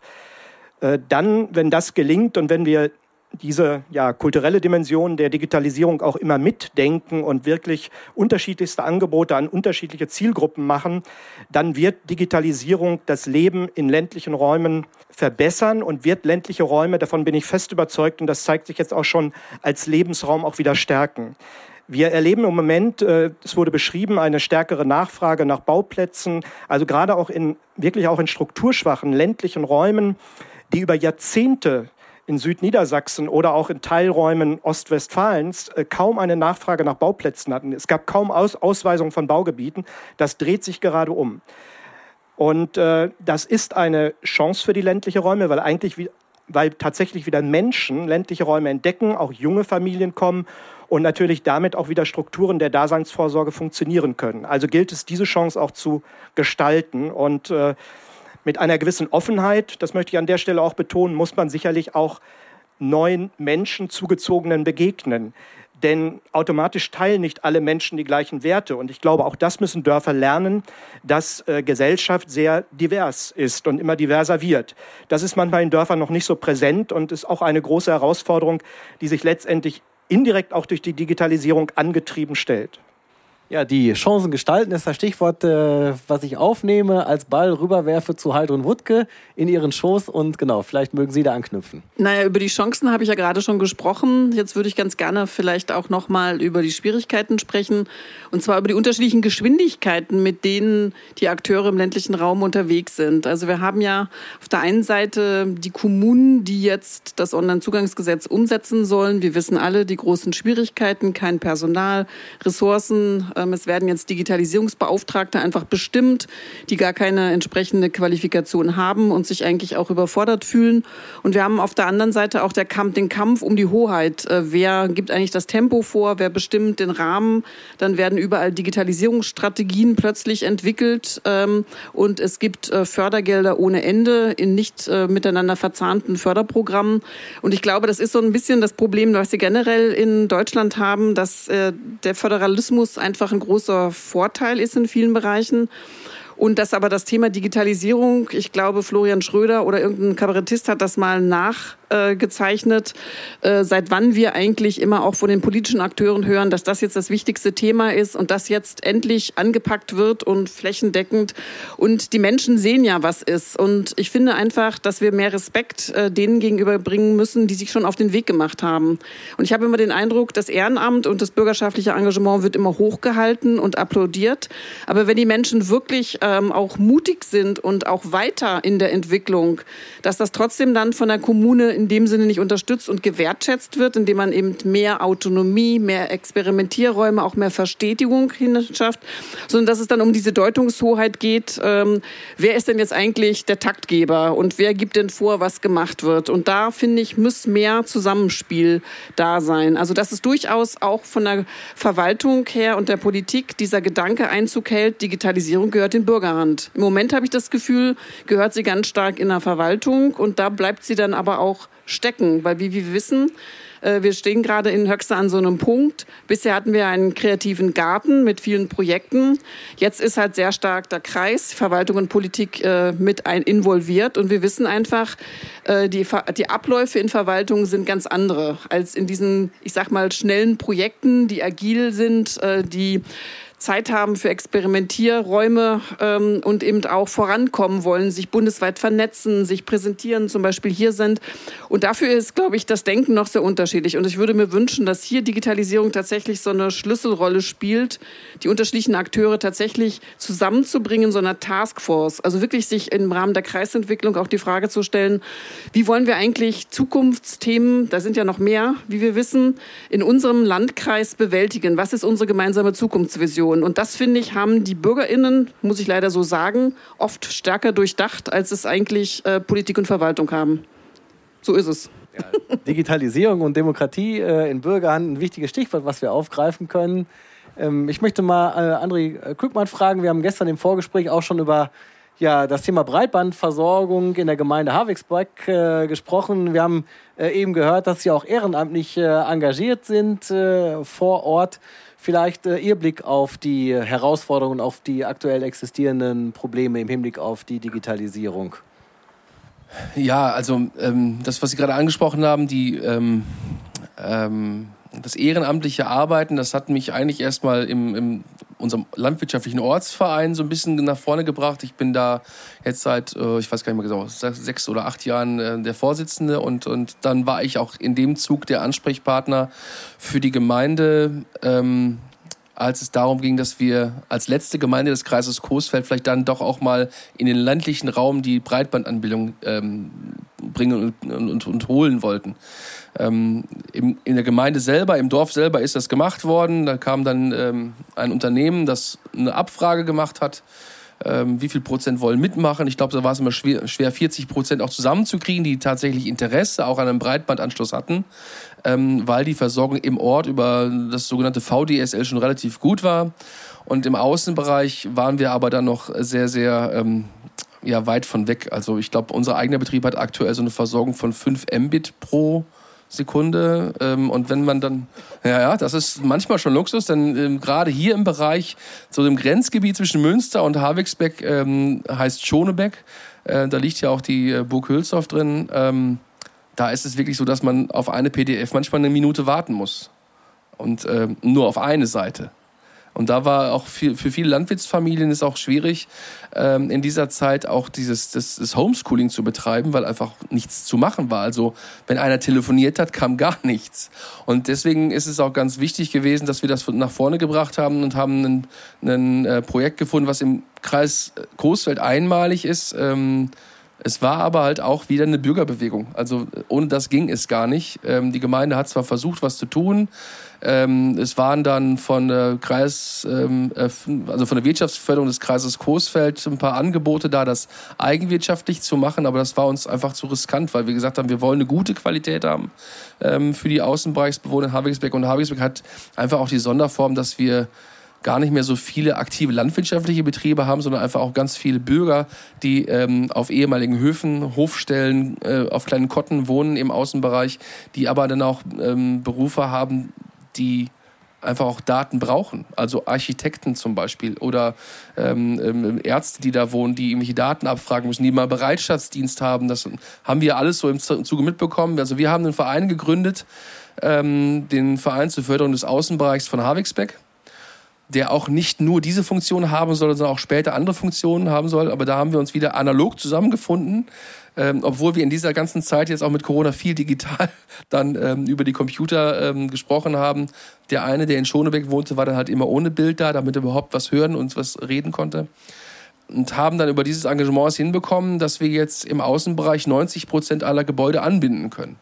Also das ist, ist ein Wert, den haben die anderen Gemeinden im Außenbereich ähm, im Kreis Coesfeld nicht erreicht, ähm, weil wir eine Kooperation zwischen, den, zwischen der Gemeinde und uns Verein, unserem Verein gefunden haben, ähm, dass die Gemeinde tatsächlich ihren zehnprozentigen Beitrag dazu leistet. Also es gibt ja viel Fördermittel vom Bund, also da kamen jetzt ja auch Millionen rüber. Vom Land geben auch nochmal 40 Prozent, aber 10 Prozent muss die Gemeinde halt mitbringen. Und das war oft ein Hinderungsgrund und lange ein Hinderungsgrund bei uns in der Gemeindepolitik, bis dann der ähm, Bürgermeister, also der Vorgänger unseres jetzigen Bürgermeisters, den Vorschlag gemacht hat, wenn ihr aus dem Verein das hinbekommt, dass wir die diejenigen mit anschließen, die nicht förderfähig sind, also nicht in die Förderkulisse fallen, ähm, dann kriegen wir das von der Gemeinde auch hin, auch diesen Beitrag zu leisten. Und das haben wir geschafft. Wir haben also dank ähm, unseres Vereins, unserer Mitglieder tatsächlich innerhalb von vier Monaten 350.000 Euro gesammelt. Und ähm, das muss ich auch meinen Mitgliedern nochmal hoch, hoch anrechnen, dass sie da so auf uns vertraut haben, dass das klappt. Jetzt sind wir in den letzten Zügen. Ähm, die Baumaßnahmen sind schon gestartet und äh, es sind jetzt die letzten Verhandlungen mit dem Anbieter zu führen. Aber dann haben wir ab Mitte nächsten Jahres tatsächlich bei 90 Prozent aller Häuser und auch Betriebe im Außenbereich ähm, eine Breitbandversorgung. Und also ich glaube, mit dem äh, Bürger, mit der Zusammenarbeit der Bürger auch ähm, im Außenbereich haben wir ganz tolle, enge Zusammen, ähm, ja, Zusammengehörigkeitsgefühl jetzt gefunden. Und ich hoffe, dass das auch noch weitergeht dann für nächste Projekte. Also ein äh, Projekt der Digitalisierung, was den analogen Zusammenhalt stärkt. Das ist doch auch eine tolle Botschaft, die dabei rüberkommt. Ähm, ich schaue jetzt mal, wir haben jetzt äh, sehr lange hier auf dem äh, Podium geredet in das äh, Publikum und wir hätten noch die Möglichkeit, jetzt auch von Ihnen Fragen oder auch Kommentare und Anmerkungen hier mit einzubeziehen. Ja, ich möchte ein bisschen Wasser in den Wein gießen. Ähm, und zwar, es hört sich alles so wunderbar an, die Wiederbelebung des Dorfes auf einer anderen Ebene für andere Leute und so weiter. Ähm, aber ich glaube, es weiß jeder von uns, dass in Sachen Klimaschutz oder Klimakrise nichts Schlimmeres passieren könnte, als dass ganz viele junge Familien auf, auf das Land ziehen und sich ein Häuschen bauen und noch mehr Fläche versiegelt wird. Die Versiegelung der Fläche ist extrem. Ne? Wir wissen das alle, wir wissen das alle. 60 Hektar pro Tag. Und ich weiß nicht, ob Herr Kückmann das mit besonders freundlichen Ohren hört, dass so viele Leute aufs Land ziehen. Es ist wunderbar, nette Nachbarn zu haben und so weiter. Aber der Druck auf die Preise, Pacht und Kauf. Kauf ist schon fast gar nicht mehr möglich für Landwirte, soweit ich weiß. Also in manchen Gegenden, ja. Aber auch die Pacht. Und natürlich, ich meine, da spielen auch andere Dinge eine Rolle. Natürlich die Großinvestoren, die Land kaufen. Und diese Großinvestoren, die machen nicht immer Landwirtschaft dort, sondern sie bauen Neubaugebiete und so weiter und so weiter. Also, ich will nur sagen, es gibt verschiedene Akteure und es gibt Widersprüche auch in diesem Bereich. Und ich fände es interessant, was Sie dazu zu sagen haben. Danke. Ja, vielen Dank. Das ist ein äh, wichtiges Stichwort. Also der Flächendruck, genau über den haben wir jetzt hier noch gar nicht gesprochen. Und auch äh, das haben wir ja im Hinblick auf den äh, gesellschaftlichen Wandel vorhin zumindest angedeutet. Ne? Die neue Attraktivität vielleicht auch des Landes, die genau, wir haben vorhin davon gesprochen, in Leerstände hineingelenkt werden kann. Aber gerade hier im Münsterland, im Umland von Münster, da haben Sie völlig recht, gibt es eine große Nachfrage nach Neubauten. Die Nachbarkommune Greven äh, weist aus, das gilt für andere Kommunen auch. Wir wissen aus unseren Untersuchungen, dass also insbesondere die Planung versucht, dagegen zu steuern, aber dass natürlich insbesondere Städte und Gemeinderäte natürlich so ein bisschen hin und her gerissen sind. Auf der einen Seite natürlich das äh, Flächensparziel zu kennen, auf der anderen Seite und da sind wir bei solchen Stichworten äh, wie regionale Kooperation. Man eben äh, sich mit den Nachbarkommunen zusammentun muss, um zu sagen, wir wollen nicht noch mehr Flächen versiegeln, sondern wir wollen vielleicht auch die Nachfrage in die Bestände lenken und wir wollen vielleicht auch das, was an gesellschaftlicher Pluralität, auch an neuen Lebens- und Wohnformen auch auf dem Land als Nachfrage schon existiert, dafür wollen wir auch Möglichkeiten bieten. Aber das ist jetzt eine Antwort von mir. Ähm, vielleicht, genau, ich schaue mal hier an die Mitdiskutierenden. Äh, mag das auch noch jemand äh, ergänzen oder auch kommentieren? Ja, als Landwirt möchte ich das natürlich sofort gerne kommentieren. Also, das ist eines der größten Probleme, die wir in Landwirtschaft in ganz Deutschland haben. Äh, jeden Tag fällt ein Betrieb wie meiner weg. Jeden Tag. Und ähm, ja, klar, wir haben noch, was weiß ich, 18 Millionen Hektar. Ja, aber es ist halt trotzdem wahnsinnig viel. Ähm, was durch Baufläche ähm, der Landwirtschaft wegfällt. Also aus zum landwirtschaftsverbandlicher Sicht muss ich natürlich immer sagen, das ist ja einmal die Versiegelung und dann auch noch die Flächen, die über diesen Flächenausgleich auch aus der, äh, aus der äh, Produktion rausfallen. Und das ist natürlich ein riesiger Preisdruck für die einzelnen Landwirte. Also nicht nur auf den Pachtpreis, ähm, oder auf dem Kaufmarkt. Das ist, da sind wir aber hier in der Gegend ähm, viel, haben wir viel mehr Druck dadurch diese intensive Viehwirtschaft. Also muss, da ist, glaube ich, der Druck auf den Preis viel höher. Aber es geht ja darum, dass die Landwirte so langsam sich gezwungen fühlen, und nicht nur langsam, sondern äh, auch so wirtschaften, dass sie jeden Quadratzentimeter bewirtschaften. Ja, und ähm, gerade bei mir in der Nachbarschaft habe ich in den letzten Jahren intensiv beobachten müssen, leider, wie die Feldsäume immer kleiner werden. Wie auf jedem Quadratzentimeter, also dass auf dem Asphalt nicht versucht wird, Weizen zu säen, ist auch alles. Und da, da, möchte ich aber auch für meine Kollegen Lanze brechen. Es geht ja, ähm, das ist, ist, ja nicht zwingend nur ein, Vor ein Vorwurf, denn ähm, das ganze System hat ja irgendwo einen Fehler. Wenn wir immer mehr dazu gedrängt werden, viel zu produzieren, Masse zu produzieren, ähm, dann immer noch zu schlechteren Preisen, weil die großen Konzerne ähm, immer mehr Druck ausüben.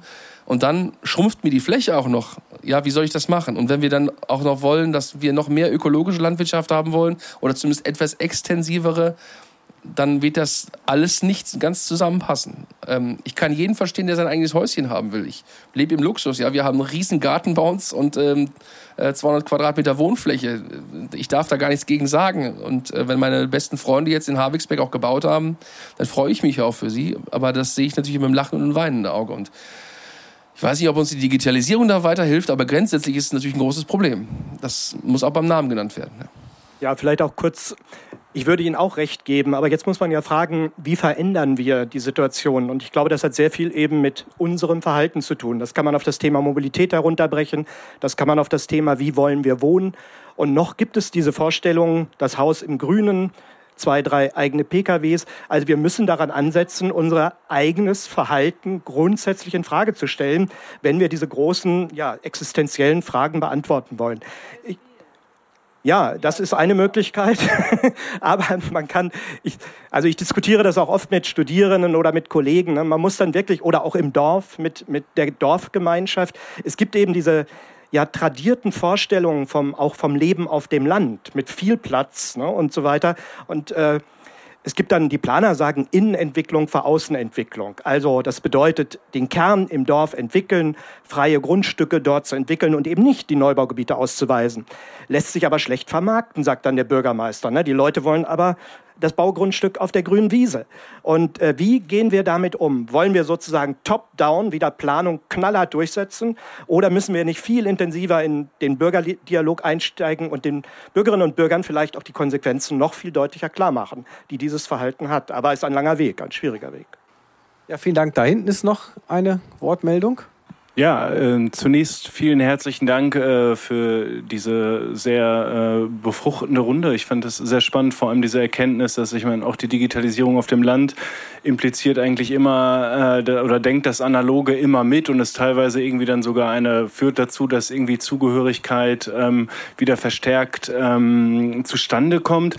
Aber äh, Ihr Fall, Herr Kückmann, das würde mich mal interessieren wenn ein Betrieb so hoch digitalisiert ist, wo es ja wirklich darum geht, dass jede Pflanze quantifiziert ist, ähm, ist da so etwas wie ein gewisses Risiko, was Sie mitdenken? Weil wir kennen das alle aus den letzten zwei Jahren von Zoom-Konferenzen oder so dann hat man irgendwie kein Internet, irgendwas stürzt ab. Ist das dann, ähm, gibt es sozusagen immer diesen analogen Schalter immer noch zurück oder ist es so voll digitalisiert, dass es auch eine gewisse Abhängigkeit ist?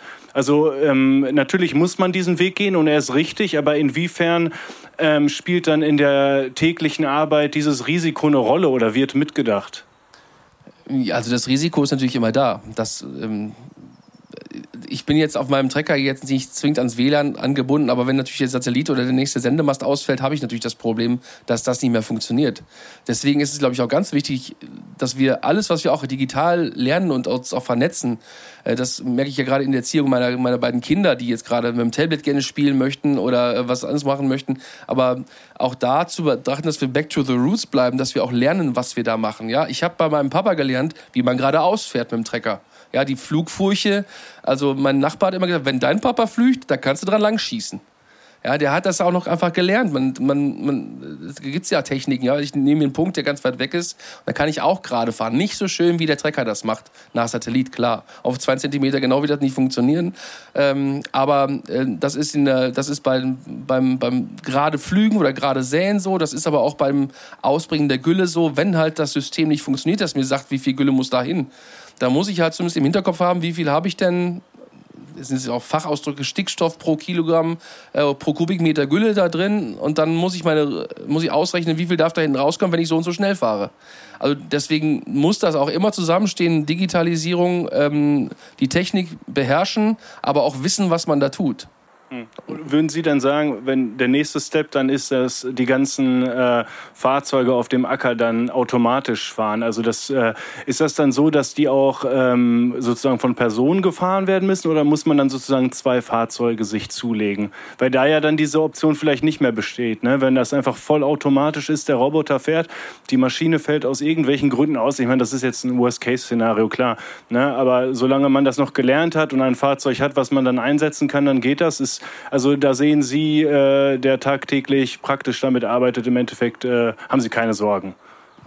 Ja, also Sorgen habe ich dann natürlich schon, wenn es nicht funktioniert. Und je mehr ich mich technisiere, also wenn ich jetzt meinen Trecker abschaffen würde und diesen Feldroboter anschaffe, dann bin ich absolut davon abhängig, dass das auch funktioniert. Und wenn der dann in dem richtigen Moment das Unkraut nicht bekämpft und das wächst dann in zwei Tagen bei so einem Wetter, dann ist es halt zu spät. Also das Risiko muss ich mit eindenken. Und wenn ich an meine Biogasanlage denke, ist es natürlich auch so, ähm, die wird computergesteuert. Wenn da mal ein Programm ausfällt oder ein, ein Glasfaserkabel durchgehakt wird vom Bagger, ähm, dann ist halt nicht. Dann läuft das Ding halt auch mal nicht. Dann müsste es natürlich auch Sicherheitsmechanismen geben, dass kein Risiko besteht. Aber dann habe ich natürlich Ertragsausfall. Den muss ich immer als Unternehmer mit einkalkulieren. Das gehört ja dazu. Ja, und dann muss ich mich auch dafür entscheiden, wie viel mache ich mich von der Technik abhängig, dessen muss ich mir bewusst sein. Und habe ich meinen alten Trecker Cabrio noch da stehen oder habe ich ihn nicht mehr? Ja. ja vielen Dank. Ja, ganz herzlichen Dank auch von mir. Ich schaue mal auf die Uhr. Wir haben unser Zeitfenster schon äh, deutlich ausgeschöpft. Ich würde vielleicht mit einer ganz kurzen äh, Schlussrunde schließen, hier auf dem Podium und an alle hier auf dem Podium die Frage richten. Vielleicht äh, in einem Satz Blick in die Zukunft, eine These oder eine Vision von dem Dorf, vom ländlichen Raum der Zukunft und würde vielleicht hier bei meinem Nachbarn beginnen. Ich glaube, dass wir ähm, aktuell durchaus an einer, ja, dieser Begriff ist etwas überstrapaziert, aber Zeitenwende im positiven Sinne stehen. Ländliche Räume gewinnen im positiven Sinne wieder mehr Aufmerksamkeit. Sie werden wahrgenommen als äh, naturnah attraktive Lebensräume. Die digitale Infrastruktur wird in Kürze zur Verfügung stehen. Und solidarische und auch offene Gemeinschaften laden auch andere gesellschaftliche Gruppen ein, im ländlichen Raum zu leben. Und wenn es dann auch noch gelingt, durch Digitalisierung Arbeit zurück in ländliche Räume zu bringen, also Arbeit zu, von Raum und Zeit zu entkoppeln, dann sind wir wieder dort. Denken Sie an das Bild, was ich gezeigt habe, Einheit von Leben und Arbeiten. Das ist eine Chance, aber diese Chance muss gestaltet werden. Das passiert nicht von alleine. Und Bürgerinnen, Verwaltung, Planer, all diese Menschen, vielleicht auch Wissenschaft, muss diese Chance äh, ja gestalten. Und das ist ein Prozess, der wirklich uns alle auch fordert. Aber es lohnt sich, weil die dezentrale Siedlungsstruktur, die wir in Deutschland haben, unendlich viele Vorteile hat gegenüber Konzentrationsprozessen, die wir in anderen Teilen der Welt sehen. André Kückmann, Ihre Vision. Ja, meine ist ganz ähnlich. Vielleicht nicht so wissenschaftlich hinterlegt, aber ich fühle das und empfinde das. Je mehr Menschen zu uns auf den Hof kommen, als Feriengäste oder auch ähm, mit, mit Bustouren, die wir ein bisschen rumführen, der Bezug und der Wille dahin, ähm, bei den Wurzeln zu bleiben und auch das Grüne wieder zu erleben, die Tiere wieder anzufassen, der ist da. Und je mehr wir das digitalisieren, ähm, man kann da so ein, so ein, so ein Schaf natürlich auch auf dem, im, im YouTube-Video sehen, aber ich glaube, dass wir die Mischung weiter denken sollten, die Zukunft weiter in die Richtung treiben sollten und auch ähm, die Chancen der Digitalisierung mit den, mit den Wurzeln des Alten verbinden sollten. Und ich glaube, da wird es auch hingehen. Ja. Riechen, sehen, fühlen, das gehört zusammen. Frau Wutke, Ihre These, Ihre Vision. Ich würde mir wünschen, dass Stadt und Land anders miteinander ins Gespräch kommt. Ähm, ich, äh, mich nerven die Stereotypen, die immer wieder hochkommen, auch in, ich sag mal, Fachdiskursen und äh, auch in Ministerien, Stiftungen, wo aus Berlin aus über den ländlichen Raum geschrieben und debattiert wird, ohne die Menschen vor Ort mit einzubeziehen.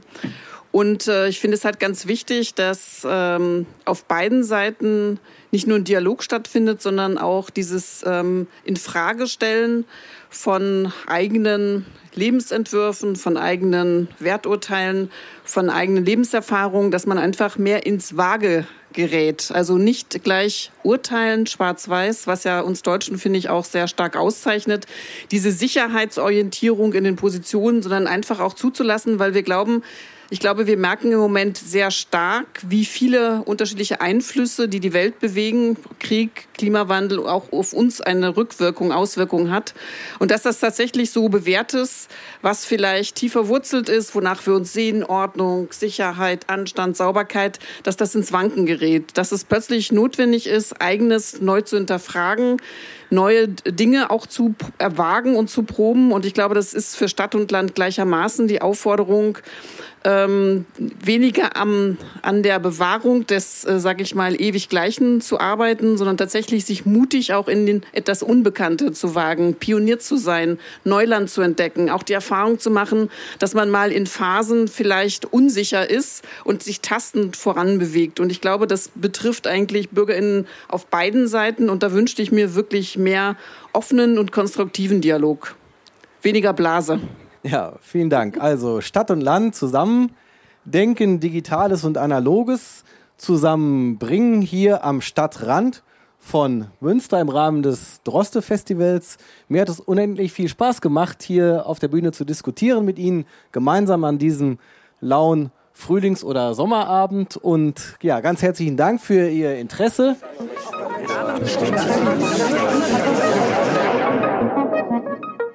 Podcast Burkhülshoff Center for Literature.